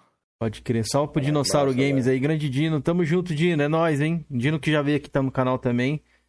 Né? Tamo junto, Dino. É nóis, mano. Ô, Demar, manda sua pergunta aí que eu faço, tá ligado? Eu não acho que eu não vi a sua, nem deve Ah, ô, ter passado. só pra concluir esse negócio da NBA, o Guilherme tá achando que eu tô mentindo. Esse jogo valorizou o quê? De de uns anos pra cá ou já tem muito Não, ele falou é no canal muito- dele desse jogo, Sim. pô. de Jogos de esporte Eu anotei. que são eu caros. anotei a pergunta do Demar. É, o NBA Elite 11 ele é ultra caro porque ele nunca foi lançado oficialmente, né? Então, Então, desde sempre, sempre teve esses valores absurdos, né? Ou ele estourou de um tempo pra cá. Esse NBA Elite 11 sempre foi super raro. Sempre foi. Deixa eu ver se eu tá não na sei, minha é lista porque aqui. quase não tem. É difícil de saber o preço dele, porque ele, ele praticamente não teve. Não tem muito registro de venda dele, sabe? Você, ó, Olha. se eu olhar aqui, ó. Tá na minha lista de, desse- de procura. jogo no eBay, ó, tem 1, 2, 3, 4, 5, 6, 7, 8, 9, 10, 11. E tem 13 vendas desde 2011, que foi quando ele saiu. Então apareceu 13 NBA Elite 11 no eBay, até hoje, desde o lançamento. Beleza? Ele começou com 300 dólares, Nossa E aí um já era dinheiro na época. mil. Foi o último que vendeu, em 2022. Tem que arrumar o contato desse cara, velho. Ele Ah, foi o cara 7 mil Talvez não dólares. seja o mesmo. Pode ser um outro jogo de esporte lá, de NBA. Mas eu, eu tentaria achar, velho. Eu tentaria achar. Se bem Ah, que o cara hoje já deve estar bem anos, velho. esperto, já. Já deve saber de tudo. Não. Ó, o Dinossauro deixou uma curiosidade aqui também, que ele falou assim, existe uma versão do África que se chama Madagascar, parece ser coreana. Eu já não... Não sei. É, tem- não. Tem algumas versões do. A, a, a cara mesmo é a americana. Pode crer. Ó, ESRB. Cara, eu, eu agradeço a, todo, a- todo, todo a dia a Deus por ter saído desse mundo de colecionismo, porque você, vai fundo, vai, você gasta uma grana, velho. Eu investi bom, uma é bom, é violenta. É, gostoso. depende do que você tá indo atrás, né? Por exemplo, eu, eu nunca compraria um África, eu não vejo necessidade pra minha coleção. Também não. Entendeu? Também não. Então, acho que vai muito do que o cara tá indo atrás, se o cara quer atrás. Eu pegaria, sou, se Pegaria no um garimpo. preço assim, 80, pegaria no 80 garimpo, conto, é. Pegaria no 80 garimpo. conto. Se eu achasse na loja de Peru África dando sopa ali, Não, bem mais, mais barato do que o preço do eBay, eu compraria. É. Então. Pegaria Mas nesse, eu nesses ir atrás de um África, lá no Cara, eBay, Eu não sei se aí nos Estados Unidos é caro. Até falei pro Cameron na época. Eu peguei um Jogos Mortais 2, Sun 2. É um O pouquinho. cara ficou me enchendo o saco pra me vender. Eu falei, cara, eu não quero, não ligo. Não, difícil. pô, vamos comprar. Não, É o não sal. quero, pô. Aí o cara, eu falei, cara, aí ele falou, me dá 10 conto, é seu. Eu falei, é, toma, 10 reais e tal. Tem um ano atrás que eu peguei. Eu fui, fui botei no leilão de Facebook. O jogo saiu por 250 aqui no Brasil. No leilão. É, ele é meio Ou seja, carinho, ele custa uns 70 dólares aí.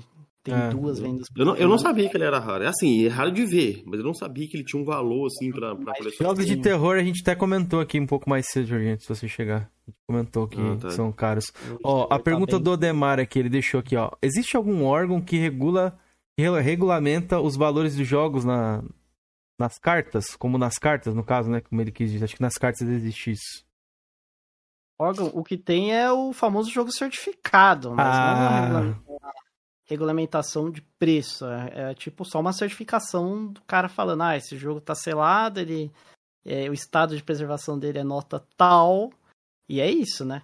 É que nem Que a- acontece com moeda, carta, carta às vezes faz certificação, tem, tem muita certificação de carta também, que os caras colocam no acrílico lá e, e certifica e dá a nota, né? Tem isso, mas... Isso dá um bom de- pano pra manga aí. Acho que no próximo daria que pra é? gente comentar. No próximo. É, tô, tô, tô atrás deles logo mais. Eu ia te É. vender por 100 reais o, do- os, cada um. Você não quis o PS3? Eu tinha as duas versões de O- PS3. Esse aí também você ia vender por 100, o Homecoming? Eu ia te vender por 100 os dois, eu te falei, pô. Porra. falou, não, eu vou achar mais barato. Vendi Tô, por tô na 200 procura. Eu consegui achar um Acho- mais barato, só que, tipo assim, demora, Esse aqui velho. acho que saiu por 190 e o Recom saiu por 200 e alguma coisa no leilão. Falta Mas pra esse pra mim do 360, o Eu Homecoming acho só. engraçado o Homecoming aí ser mais, mais caro. É, aqui é mais caro o Ele é Homecoming. mu- e ele é muito caro aqui. É. E eu tinha as duas versões, cara. Eu tenho, né? Eu tinha, né? Que eu vendia O do Homecoming PS3. aqui, ele novo, novo, selado, custa 28 dólares. É muito barato, velho. É. O cara é o Dalpur aqui, o Dalpur que é, que é o que é o É um cara. jogo bom, sei. velho. Jogo, jogo Pior legal. que eu tenho Homecoming, sei lá, é, tenho selado, não abri ele não. Não abri Ó. Eu quero fazer umas últimas aqui antes da gente encerrar. Pô, demais perguntas pessoais assim pra você. Rapidinho, bate e volta, aquele bate e volta padrão aí. Franquia favorita? Putz. Putz, agora você me pegou. É. Já foi Final Fantasy, só que Final Fantasy ficou muito ruim, mano. Depois de um tempo. Não é que ficou muito ruim, mas piorou muito, né? E. Putz, acho que hoje em dia eu não tenho uma franquia assim favorita. Pode ser Dark Souls, vai. Dark Souls. Boa. Dark Souls. Melhor Dark jogo Souls. de todos os Vai, tempos. Ring. Vamos dar só, só pra o lado Eu agora. achei, eu só contando, eu achei que ele ia falar uma franquia que ele pediu até um amigo dele pra mandar daqui, um RPG. Esqueci agora, que é bem raro, ateliê, não sei o que, né? Ateliê. Não, Ateliê eu não sou, não sou fã. Só de coleção mesmo, né? Eu gostava, é só pra coleção. Ateliê eu gostava da época do Play 2 Atila. lá. Ah, tá. Hoje em dia é só fanservice, é só as menininhas lá. Não- Ah, entendi. Ó, essa aqui, ó. Melhor jogo de todos os tempos, Sold. Puta, essa é difícil demais. Essa é Tem bem muito jogo difícil. é. Não tem como eu escolher um jogo melhor de todos os tempos, assim, putz. Ah, tem, tem jogos que eu considero os melhores de cada gênero, né? Então, putz, Mas sei tem lá. algum, sei lá, cita três aí, então. Pra... Ó, tem jogos que eu considero os jogos 10-10. É, por exemplo, Mario 64 é um jogo 10-10 pra mim, Sonic 2, Dark Souls, o, o 3 o, pra mim é 10-10. Jogo que eu joguei recentemente, o Elden Ring, acho que é quase um 10-10, se não for um 10-10 pra mim. Desde que eles melhorem a versão de PC lá, zoada, vou resolver aquilo ali, aqueles lag doido lá. Pode crer. É 10-10. Ó, tem bastante jogo, cara, que pra mim Dark Souls 3, fantástico. Sekiro é. Sekiro, talvez que eu daria um 10-10, talvez pro Sekiro. Boa. Tirando aquela saiba que eu passei pra matar aquele chefe maldito. Acho que sim. Ó, Sold, sobre DLC de games, você tem alguma pra indicar pra galera? DLC? Isso, uma, uma DLC boa. Putz, DLC boa. Nossa, cara. É, alguma que adiciona a campanha a um jogo. É, que Cara, você tenha uma, jogado que você uma gostou. DLC fundamental, eu até diria, é a do Azuras Wrath, né? Porque pra você ver o final do Azuras Wrath, você tem que Verdade. baixar o DLC. Polêmica DLC. É, é. E ele é um jogo cinematográfico e tal, que a história é super bacana. Esse, esse jogo é bem raro aqui no Brasil, tá? Vale um dinheirinho aqui no Brasil. É. Ele é chatinho de achar. E aí, quando você chega no final, não tem final. Porque você tem que baixar a DLC. Então, eu acredito que seria uma das DLCs mais importantes aí. Troll demais. que a- é, eu lembro dessa época aí. Na época a Capcom lançava DLC, só que a DLC tava dentro do disco, né? Você comprava o desbloqueio da DLC. Quando sai aquela notícia que ia acabar a PS, a PS Store do Play 3, a primeira coisa que eu, fui, que eu fiz é ir lá comprar, na, né? na PSN, porque eu joguei no Azures Life, eu joguei no 360 na época. Aí, quando sai essa notícia do Play 3, a primeira coisa que eu fui fazer é ir lá na PSN e comprar o, o DLC pro Play 3 também. Pode crer. Ó, um jogo que você mais jogou na sua vida, você tem menção de qual seja? Eu mais joguei na vida. Na vida. Ó, deve ter sido Ragnarok ou Nossa. Priston Tale. Acho que foi Ragnarok. Online. Rag. um RPG. Foi. É, ou Counter-Strike. Um desses. Ou Counter-Strike. Que eu também joguei que não condenado. Multiplayer, né? Multiplayer viciante. Ó, É, eu joguei muito na House, participei de torneio. Então. é- era bom, bom, bons tempos, inclusive, né? De Lan É. House eu gostava bastante também. So, tem algum sonho gamer que você ainda não realizou em relação ao videogame? Sonho gamer. Nossa. Tipo, ir pra um E3, sei lá, ir pro Japão, Cara, conhecer o mercado E3, lá. Um E3, item Uma que eu queria Evo, muito. que é o torneio Uma Evo, Dá né? pra eu ir. É um sonho bem realizável, na verdade, Uhum. porque eu moro. Eu, eu tô dois estados acima da, de onde acontece a Evo e é super fácil de eu ir pra lá se eu quiser. Mas eu queria com os amigos, sabe? Eh, Sozinho deve ser um chato, né?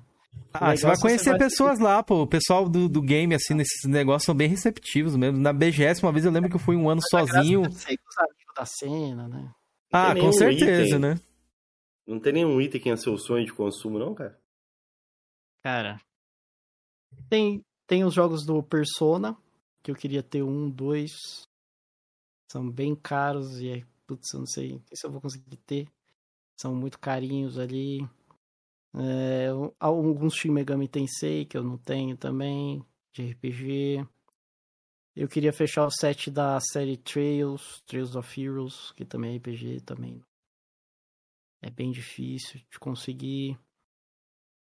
Acho que só, tem assim. Eu queria também fechar os jogos da minha, mas isso é possível. É preguiça minha. Tem alguns jogos do Mega Drive da minha infância que eu não tenho ainda. Então, o Michael Jackson. Tem aquele jogo do Opa. Michael Jackson. Walker. É, Walker, ou do, É, ou do Wii. Michael. Moonwalker. Eu não tenho, e era um jogo que eu tinha na minha infância, eu quero ter. Tem um jogo que chama Félios, que você vai num Pegasus, assim, é tipo um up, assim. Que Nunca era um jogo vi. muito da minha Me- infância. Megão? né? Megão. Não, Também não nunca vi. tenho. Ia ter esse jogo também, que é o jogo da minha infância. Acho que. É. Ó, assim, Sold, vai. tem mais uma aqui pra você, ó. É... Um remake dos sonhos pra ti. Qual seria? Ah, o remake do sonho já meio que aconteceu, né? Com o Final Fantasy VII. FF7. Mas. É, mas. Outro remake, deixa eu pensar. É, de um jogo que você gosta bastante, que você acha que seria legal ter um remake. Pô, saiu agora o. Poderia sair o remake do Suicoden 2, mas é impossível. Poderia voltar a franquia Suicoden, mas a Konami foi pro saco, né? Konami E, essa, tá fran- e fazendo- essa fran- esses jogos aí não, não tá hypado, não? Dos, aos moldes? Parece que é dos criadores do Colden ou não? Ou tô enganado? O Eiyuden Chronicles. É, vai vai sair ser- até agora, né? É, é dos mesmos criadores, vai ser o novo Suicoden, né? Vai ser praticamente a, a volta do A Suicoden. arte tá muito bonita, velho. Achei que os caras mandaram bem pra caramba na arte. É, assim, na proposta deles, né? É, o, diretor, o diretor tá. Eu acho que a mesma artista que fez os desenhos dos personagens. A mulher que fez a música acho que não voltou. Mas eles contrataram duas, du- dois, duas pessoas muito boas, assim, fazer música. Que é o cara que faz. fez umas trilhas do Dark Souls, do- da série Tales of. E tem uma outra mulher que faz uma trilha muito top também, que agora eu não vou lembrar, mas ela faz uma trilha insana que fez pro Castlevania, eu acho que ela fez uma trilha pro Castlevania, pro Bloodstained. Onde eu lembro. Jogão, mas Boa. Ó, Muito bom. as últimas duas aqui minha, do, do bot volta aí. Um hobby que você tenha favorito, fora os videogames, qual você tem algum outro? Um hobby favorito fora videogame. É. Putz. É que o hobby, é- o hobby do videogame é disparado, né? O primeiro hobby, mas. Tinha uma época que eu tava muito fazendo musculação e agora eu não consigo mais. Muscular eu machuquei meu maromba. ombro e meu. Eu machuquei meu ombro e meu pulso. E meu filho nasceu, aí foi pro saco, né? Perdi 300 mil quilos. Porque eu parei de fazer, né? E então tô meio fora de forma. Então. Boa. Criança, é, criança vira nossa, nossa vida, né, velho? É, putz, não Essa menina tá com quantos anos já? vai fazer três anos mês que vem. Ah, 21. a minha tá com dois também. Tá bom demais, né, cara? É bom, é bom. Trabalhoso, mas é bom. É. Ó, mais uma aqui, essa pra finaleira aqui. Melhor console de todos os tempos, na opinião de Soul de RetroQuest. Eu sempre falo, sempre quando me perguntam isso, eu falo que pra mim não tem o melhor console de todos os tempos, né? Porque sempre vai ter um. O console, sempre, o console são jogos, né? Pelo menos na minha opinião. E sempre, todo console tem um jogo muito bom. Mas tem Então- seu favorito que tem aquele quentinho no coração, Mas, assim? tem Seu o- favorito? é, mas tem o mais nostálgico, né? Tem aquele do quentinho do coração, que acho que é o Play 1. Diria que é o Play crer. 1. É, ele Play 1 é muito, muito títulos. Felipe, acho que você tinha uma pergunta que você ia fazer do Paladino ali, não sei o que, né? Platinando no Nintendo, alguma coisa assim? Sim, ele perguntou se Metroid Prime de GameCube é raro. Não. Aqui é. O raro é o Trilogy, né? Aqui qualquer jogo de GameCube hoje em dia é raro, praticamente. É que acho que vocês estão confundindo caro com raro. Porque assim, o O raro. Trilogy é raro, né? Não. O Não? raro é aquele jogo que você tem muita dificuldade em achar. Muita mesmo. Ah, entendi. Então, Normalmente são jogos que sai- tiveram poucas cópias, pouquíssimas. Aqui no assim. Brasil, então, é tudo errado. do GameCube. Agora, existem jogos caros. Caros. Então, por exemplo, Pokémon hoje em dia tá custando uma fortuna. Mas Pokémon não é raro. Por quê? Porque ele vendeu De milhões. de milhões. É verdade. Então, esses jogos que venderam 400, 500, 600, milhão, 2 milhões, 3 milhões, esses jogos não são raros. Esses jogos não tinham versões digitais, né? Eram só físicas. Então, eles- É, todas as vendas deles foram físicas. Esses jogos eles podem ficar caros a partir da demanda. Então, se tem muita pessoa querendo comprar, que nem o Pokémon, aconteceu, aí eles podem ficar caros. Mas não necessariamente eles vão ser raros, entendeu? Existe essa diferença. Um jogo, um jogo ele pode ser caro e raro. Mas ele pode ser caro e, não, e pode ser um jogo comum, né? Que nem o Pokémon. Que hoje em dia costuma. Não. Verdade, verdade. Ó, e o Marcelo Machado deixou a finaleira aqui, que vai ser do cast pra encerrar. Então aí, ó, top 5 jogos de samurai. Tem algum aí pra mandar pra ele? Dá até um vídeo Top isso aí, hein? cinco jogos de samurai. Samurai. Caramba. Samurai. Onimusha, ele é um samurai? Se for samurai, conta. É. Onimusha, Sim, muito sim. top. É, Cara, tem um jogo da hora de luta do Play 1 que é do Rurouni Kenshin. Nunca não conheço. É o Tem o Ghost of. Tsushima, né? O mais recente. É, o Ghost of Tsushima. Eu Pode achei que ser ele ia ninja. falar Samurai Shadow. Pode ser ninja, pode entrar um ninja aí, aí pode Ah, o Sekiro Coloca aí, é, coloca. Tem o Ninja, tem Pode pôr o um Tenchu. Também é top, que aí já é ninja também. Ninja Gaiden, né? Também. O Jagai Ninja dá uma prima, Gaiden. meu. É, Meu. Amo franquia Ninja Gaiden. Que não tem tanto jogo assim de samurai agora. não. Tem mais de ninja, né? Tem o Saiu Sekiro, né? Que a galera aí. falou ali. O Suforoso falou Sekiro. Agora vai sair um É, que eu tô até curioso em é ver. ninja. Era ninja, Aquele- não é um É. samurai. Nioh, Nioh, é verdade, tem o Nioh, o né? Nioh. O Nioh. Nioh. É isso que eu ia falar. E tem Nioh esse também, novo né? que vai sair, o Track to Yu- Yumi, né? É isso que eu ia falar. Eu tô curioso, velho. Vamos Tem Way of the. Samurai, mas ele é um jogo mais ou menos. Não Ah, Afro lembrei, ó. Samurai também. Pesquisei aqui, tem o, é, o Afro Samurai e o Bushido Blade também, né? O Shadow Blade é muito da hora. É antigão, né? Você É. Tem que. A pegada bem retrô mesmo, mas é um jogo bem legal. Eu, eu me divertia muito. Na época. Bushido Blade, Porque você é. matava o cara com um golpe só, né? Você acertava ali, o cara morria na hora, velho. Cara, tem, tem É jogos bons, galera, de samurai aqui. Tem um, um- esse Yakuza Kenzan também. Acho que é uma Ah, versão mais Yakuza- samurai. É a versão samurai. Tem uma versão samurai de Yakuza? Sim, tem. Tem uma É versão no universo, tipo um Japão samurai, assim. Tem um de zumbi do Yakuza. Dead Souls. É, Esse Ya- eu já vi. Yakuza Aqui é brabo. Unidos é um jogo bem difícil de encontrar. Acho que é isso que eu é pesquisei mais aqui também, ó, no, no Google. Dei uma roubada aqui no Google aqui. Ah, e tem um aqui do, de ninja, né? Que é o Shurato também. Galera gosta da nostalgia do Shurato aí. Murata aí é o desenho. Mas Nossa, ele, não é, ele é indiano, né? Ele não é um samurai. Tokugatsu, é. Tipo, é um Tokugatsu doido lá que tem. Ó, se for samurai, anime, é Rurouni Kenshin, né? Samurai X. Nossa. O melhor anime de samurai Bom que anime, existe é, é Samurai X, velho. De disparado. Assim. Tanto que meu nome, Souji, veio do Samurai X, pra quem não sabe. É? Veio Ah, do, curioso, velho. Seu, quem? Seu pai? É, Seu so, pai? que é um vilão, que chamava Soujiro. Ah, não, tá. Isso aí é seu nome do, pro canal, né? Seu É, o nome do canal, Souji. Achei que era seu nome mesmo, pô. Nem sei Não, qual é o é. seu nome real. Meu nome é Vilmar. Vilmar. Vilmar. Não sabia seu nome. Nunca tinha pra você falar seu nome real no, no seu canal, não. Eu acho que. Não. É, não foi, eu não falei diretamente, mas várias pessoas lá em alguns vídeos falaram meu nome, né? Tipo, minha esposa, naquele vídeo com a minha Ah. esposa. Ela te chama de Vilmar, né? não. Provavelmente. Eu não sou é Souji. Ela só me chamou de Vilmar no vídeo, Ah. então já era. E o pessoal já sabe lá do canal. Pode crer. Muito, né? Já sabe Ó, meu nome. Ô, galera, acho que deu pra gente, ir, ó, duas horas a gente já conversou bastante. Quem sabe no futuro pode ser que o, que o Soja possa, pode, possa ser que volte aqui no canal pra gente conversar mais, porque fica muito assunto aberto, não dá pra falar tudo em um único cast, é muita coisa, é muito ba- um bate-papo que a gente pode fazer aqui no futuro. E queria agradecer aí o Soji. Soji, obrigado, cara, por você ter tirado essas duas horinhas pra vir falar aqui com a gente. Espero que você tenha gostado também do, do bate-papo, que tenha agregado alguma coisa pra você, né? Beleza, aí, gostei bastante. E é isso. Georgian e Felipe pud- puderem se despedir aí. Galera, muito obrigado pela presença de todos. É, Jorgian, atrasado como sempre, hoje mais ainda, né?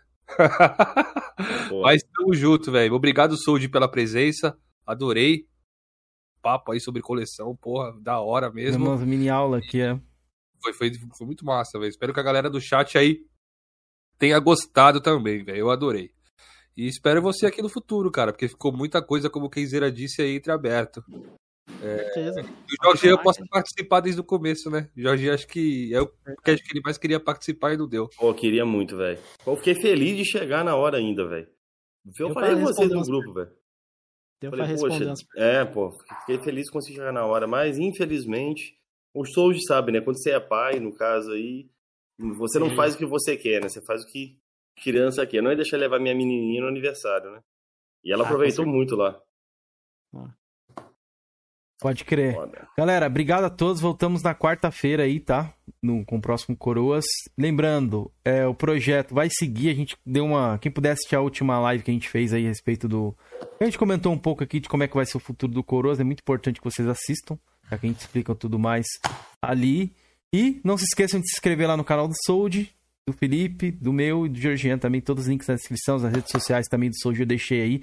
Sold, qual que é a rede social mais que você movimenta hoje? É o Instagram, o Facebook?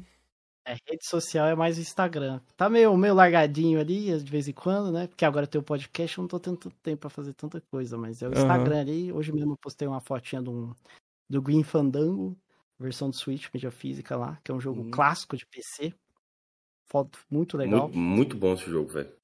Bom demais. E aí eu postei hoje lá. Eu sempre posto umas coisas diferentes, alguns jogos diferentes, umas mídias físicas incomuns, não sai muito no Brasil, tipo essa, né? Aí eu sempre É, aqui posto é uma coisinha. foda. É. Jogos Bom. limitados, mídia física limitada, eu tô sempre postando. Me entende. Aí, Então vamos sigam, sigam lá, tá tudo na a- descrição, viu, galera? Vocês estão ouvindo depois, a galera que assiste muito VOD, tudo na Ó. descrição, só clicar lá. Vocês já vão direto pro, pros links do convidado. Ó, só porque o All Night perguntou ali, o próximo convidado é o Adisplay, sabadão, dia 7 Próximo sábado. Isso. O convidado vai ser o Ades do canal Display. Espero que vocês gostem. Vamos falar muito sobre Souls também. A gente já falou numa outra live. E outras curiosidades do canal dele ali também, que ele não, não falou muitas coisas ainda no YouTube que eu pesquisei aí. Mas é isso. Obrigado a todos, rapaziada. Voltamos na quarta com um podcast que não vai ser, não vai ser convidado, mas a gente vai trazer alguma coisa aí pra vocês, alguma pauta. A gente vai falar. A gente tá decidindo ainda. E no sabadão há displays aqui pra vocês, tá? Então não percam aí, ative sempre o sininho, se inscreva no canal. Valeu a todos. Valeu, rapaziada. Fomos, viu? Obrigado aí todo mundo que assistiu.